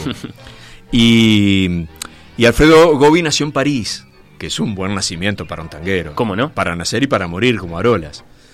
Este, y, y Alfredo Gobi tocó aquí en Montevideo en la orquesta de Pintín Castellanos, por eso tiene este síncopa candombera, eh, es de alguna manera el, eh, la negritud, y fue el maestro de, de Piazzolla, por ejemplo. Que Piazzolla le lo dedicó iba a un ver. precioso homenaje. Y, eh, y- y de varios, Bajo ¿no? la forma de una gran música. Ahora, ¿era un poco menos famoso que De Caro en tanto que el violín del tango? ¿O andan ahí? Esa es una Eh, son épocas distintas. De Caro es de la Guardia Vieja y es un innovador de una cantidad de cosas. Mm, Gobi ya está consolidado, ya estuvo el Vino Bardaro, ya hubieron, eh, hubieron no, ya hubo otros este, violinistas muy importantes. Está bien. Pero Gobi, pa, sin Gobi es difícil entender a Salgán, es difícil entender a Pugliese, es difícil entender a Piazzolla. Qué interesante. Eh, ¿No es demasiado difícil eh, hacer aparecer la música en una novela? ¿No es como... como no, no se puede. ¿Cómo, cómo se escribe una música?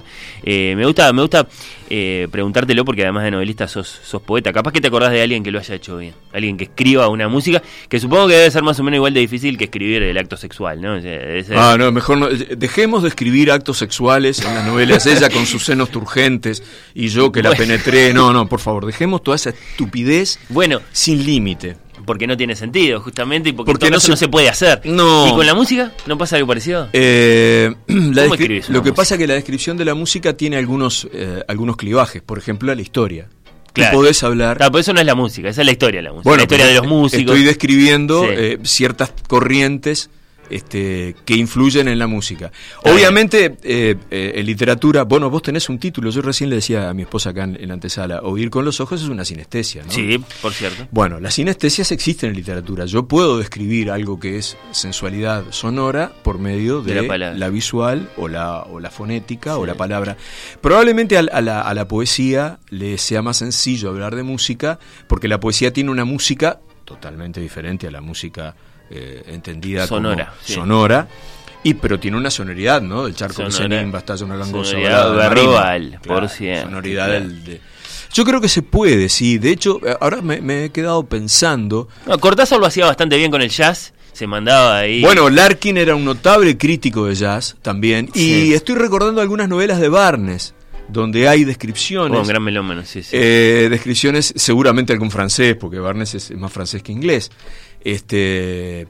Sí, yo creo que sí, eh, se puede. Estoy, estoy pensando en Martín Coan, eh, en el. Museo de los... Ayuda, que está la, la foto de los Beatles en Help. No me acuerdo si el Ah, Martín es un Cohen. libro precioso. Ah, Coan es un escritor. Sí, no, no, le conozco varios, pasó por este programa, pero no, no sé Ah. a qué libro te estás refiriendo. A ver, Eh, vamos a el pescarlo. Museo de los... Ah, ah, Se los- llama El Museo de la Revolución, el libro. Ahí está. Y Eh, tenés razón que ahí tiene una foto de de Liverpool. de no lo tengo leído este. Bueno, este está. Bien, Esta lindo. tarde lo lees. Sí, Y, sí, sí, cómo no. no, yo creo que sí, que se puede. De hecho, eh, estoy pensando en la, en la poesía modernista que hizo una cantidad enorme de, de poesía en base a músicos y a pintores. Sí. Claro, vos me decís, lo- el, el pintor tiene un aspecto tan- este, tangible, pero yo creo que sí, que se puede. Interesante, interesante, interesante. Eh, bueno, Sí, yo no sí, sé sí. si lo logro con Gobi, pero... pero ah, No, me encanta la presencia del, del tango en la literatura. Vale la pena que los curiosos de, de tu novela se, se, se asomen a ver a ver cómo es que, por ejemplo, está presente sí, Alfredo Goy, el, el- el violinista en, en Misantropía. Eh, ¿Te enojan cosas de la literatura uruguaya actual? Hay, pasajes de la novela que parecen sugerirlo. Sí, me enojan muchas cosas. Me enoja la literatura como entretenimiento. Me enoja muchísimo que todos estemos escribiendo novelas negras. Me, enoja espantosamente.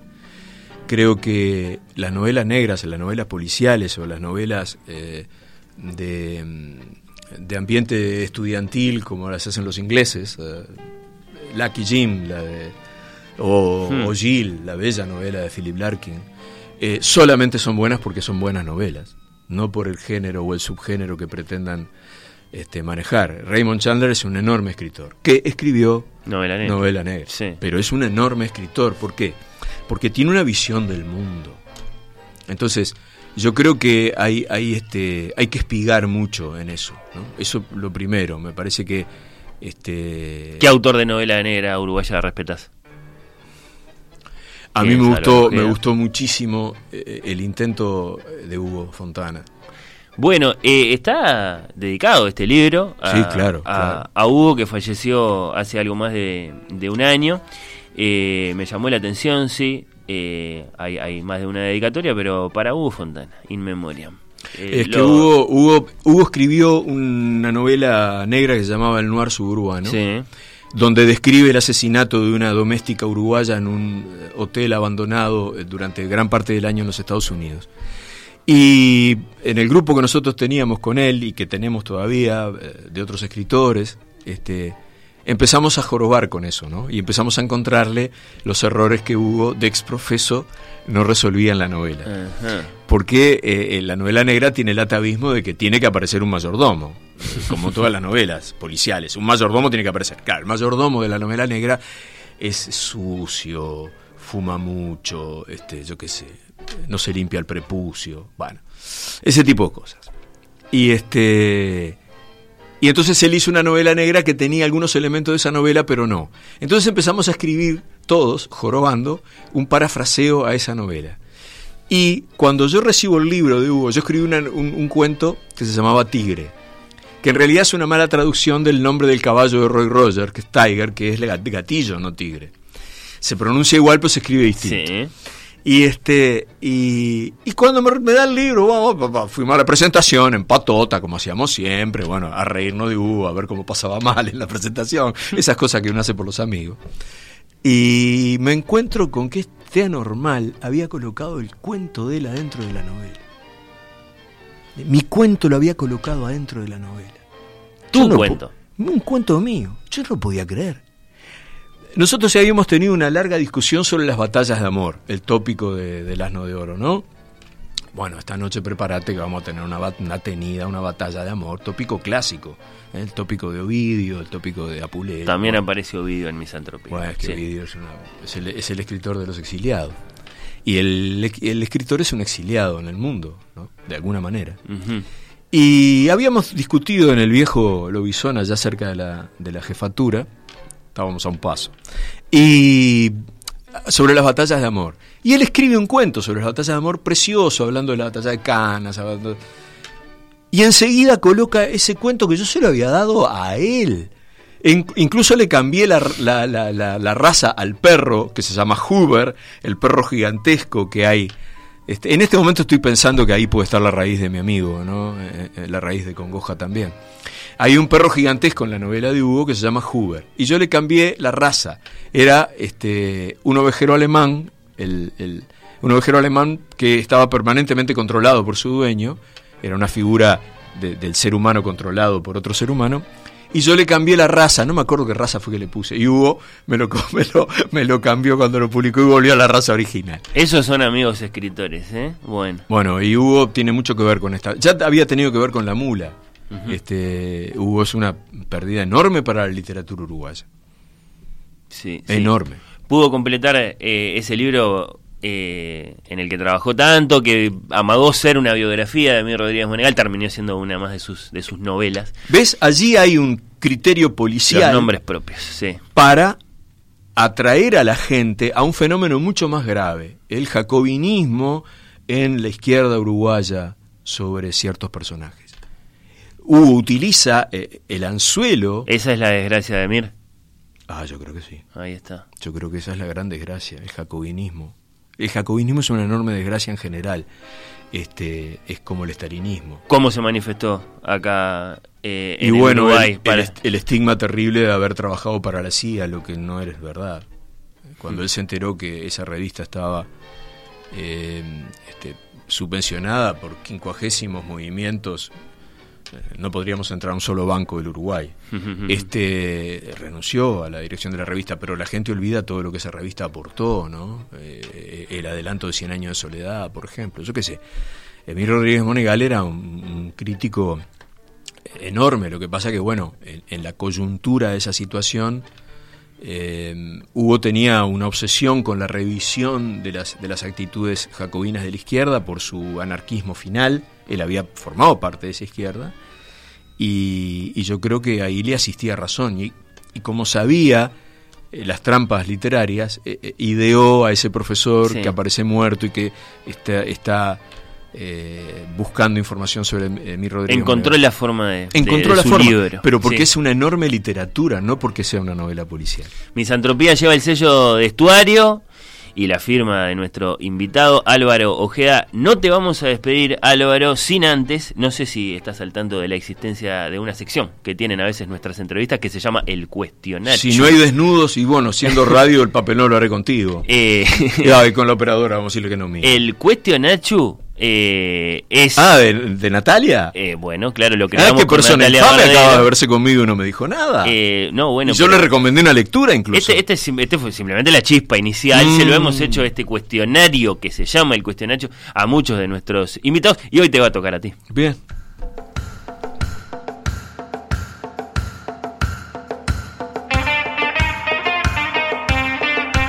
Son preguntas eh, muy sencillas o muy complicadas para respuestas muy breves que en algún caso te van a salir fácil y en otro capaz que no. ¿Estás preparado, eh, bueno, Álvaro? ya estoy jugado. Si me voy Eh, corriendo, te dejo con un vacío. Somos amigos, no te voy a dejar. ¿Chapita Blanco o Chifle Barrios?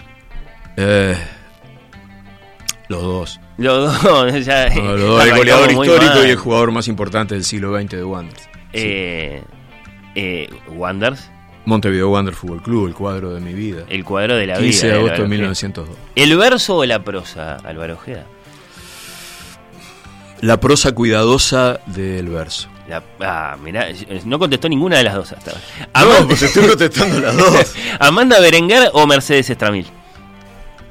Ah, eh, son incomparables. Mercedes es prosista, No, Amanda la- es básicamente no, poeta. No pedimos que las compares, pedimos que elijas. Eh, con Mercedes a Mercedes puedo llamarla por teléfono. Ahí está, te quedaste con la que está acá con nosotros. Eh, ¿Te siguen llegando comentarios sobre La Fascinación, tu novela de 2008, al mismo tiempo que te preguntan por Petinati? Eh, me siguieron durante mucho tiempo y ahora ya, mm, como en este país todo lo que es importante no se discute, pasa al olvido. Bueno, pasó al olvido. ¿No te molestaba que te... Eh, Petinati, tu novela, no sé qué?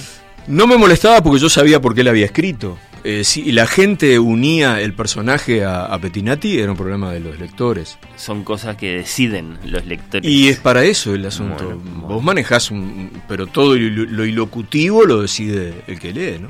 Yo creo que Vargas Llosa, estoy citando a Álvaro Ojeda, tiene un par de novelas que están entre lo mejor que se haya escrito en nuestro idioma. Nos dijiste acá, en nuestro programa, cuando Sí, nos visitaste en 2017, ¿lo mantenés? ¿O ahora que el Gran Premio Nobel peruano ya no puede más de rancio, lo querés pensar un poco más? Eh, estoy absolutamente seguro que Vargas Llosa es uno de los más grandes escritores de lengua española. Todo lo que haga con su vida privada, todo lo que opine de política, todo lo que haga cuando se lava los dientes, no me importa.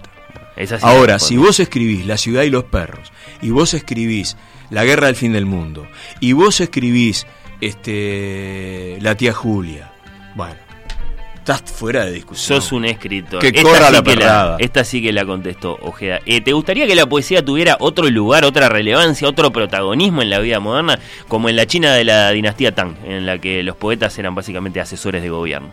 Eh, Eso me parece un absoluto disparate. Eh, no podemos asesorar a nadie. Creo que sería importante porque es una pérdida para la gente, una pérdida sonora, una pérdida eh, de, de mundos que se dejan. Lo que sucede, y hago un paréntesis enorme, es que los poetas tenemos que cambiar también nuestra actitud. eh, De leerse unos a otros. De leernos unos a otros Sí, y de pensar que estamos en un prelenguaje que, bueno, eh, habilita decir eh, cualquier cosa. Bien. Y eso es muy peligroso. ¿Cuál es tu metáfora futbolística favorita? Tenés alguna, ¿viste? La metió en, el, en donde duermen las arañas. Esa de donde duermen las Las arañas. arañas, que es del año del bizcocho. La metió donde duermen las arañas cuando los, los arcos eran de palo, ¿no? Claro, y quedaban un poquito abandonados también. Claro, sí, eh, sí, sí. donde duermen las Donde arañas. duermen las arañas. Es muy es, es cierto que es lindo. No Es- la usa nadie, porque ahora tenemos a, a- a los grandes relatores deportivos. de No, cada tanto aparece. Ah. no. Lo, que, lo que no sucede tanto es que alguien la clave ahí. Voy a decir algo que va a quedar acá y me lo vas a preguntar en la próxima novela. Después que se murió Lalo Fernández, se acabó el fútbol relatado en Uruguay. Es un poco radical de tu No, parte, no, estoy bueno. absolutamente No, convencido. no, sos un hombre evidentemente muy, muy... Lalo Fernández te, te contaba lo que ocurría. Bueno, eh, perdón, Álvaro, pero se incendia tu biblioteca, tenés que salir Ah. lo antes posible. Capaz que un estante todavía se salva ahí, podés manotear siquiera un volumencito porque sos muy terco, sos un apasionado lector, aún poniendo tu vida en peligro. Te tenés un segundo, ahí está en llama la biblioteca, tenés que rajar, pero bueno, no, mirás, observás varios lomos ahí de libros que tal vez podés rescatar. No hay tiempo, tenés que elegir uno solo. Y tus ojos identifican claramente. Acá la Tierra Baldía, T.S. Eliot. Acá Ficciones de Borges y acá La vida breve de Onetti. ¿Tenés claro qué te dice tu corazón que tenés que salvar en ese instante tan urgente? Elliot, Hmm, siempre Elliot. la Tierra Baldía. Y no, no, la, no la vida breve. Te quedás sin la vida ver, Bueno, si vos vas a preguntar y luego me vas a No, tentar, es la re no funciona. Ah, podés repreguntar. Bueno, entonces me llevo los tres, pero. Claro, no, está pero bien, no. Elliot, Elliot. Este, Abril es el Acá estamos, cruel. acá estamos en, en nuestro Criando abril. lilas de la tierra muerta, mezclando memoria y deseo. Es imposible no, no leer eso. Finalmente, ¿por qué vale la pena dedicar parte de ese escaso recurso que es el tiempo que tenemos en nuestras vidas a leer libros? No es tan escaso. David Foster Wallace decía que el problema del hombre era su dejadez. Eh, Él decía, voy a decir una palabra, su pelotudez. Es capaz de estar mirando intrusos y no leyendo lo que debe leer. ¿Qué vamos Yo a creo que tenemos un tiempo, eh, eh, obviamente cada vez más fracturado y cada vez más urgido. Vos decís que... Pero se puede mucho. Que, desde el universo nos podrían decir, che, no se quejen tanto del tiempo que les damos, que Es está un bastante tiempo bien. que está medido por nosotros, inventamos esa medida, no lo podemos definir, Eh, pero lo podemos medir. Sentimos Entonces, que es poco. Bueno, sentimos pues que es poco, pero revisamos en qué estamos utilizando nuestro tiempo. Capaz que estamos perdiendo el tiempo eh, viajando en ómnibus. Y ahí eh, alguna cosa podemos leer. Capaz que estamos perdiendo el tiempo mi- mirando programas de televisión o cadenas de series o plataformas este, en internet y no estamos leyendo un libro. O no estamos viendo una buena obra de teatro, o no estamos, no estamos escuchando una, una maravillosa. Bueno, ¿y por qué toca Schumann, Beethoven y no toca Chopin este hombre? Bueno, está, perdón. Me- Schiff, me- no, sí. es especialista. Ah, que toque Chopin, es lo más grande que hay. Sí, Eh, decime. no, que no me dijiste por qué vale la pena, y con eso te despedimos. ¿Por qué vale la pena dedicar tiempo a leer libros? Porque es la única manera de empezar a entendernos de alguna vez y cambiar alguna cosa. Álvaro Ojeda, escritor uruguayo, muchas gracias por No, esta gracias visita. a vos, Fernando. Esto es, este, es muy peligroso porque tenés archivos, pero eh, te agradezco muchísimo. Es muy inteligente todo lo que preguntas.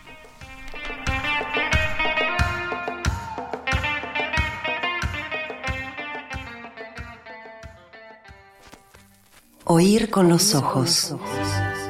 Un programa bajo los efectos de la lectura.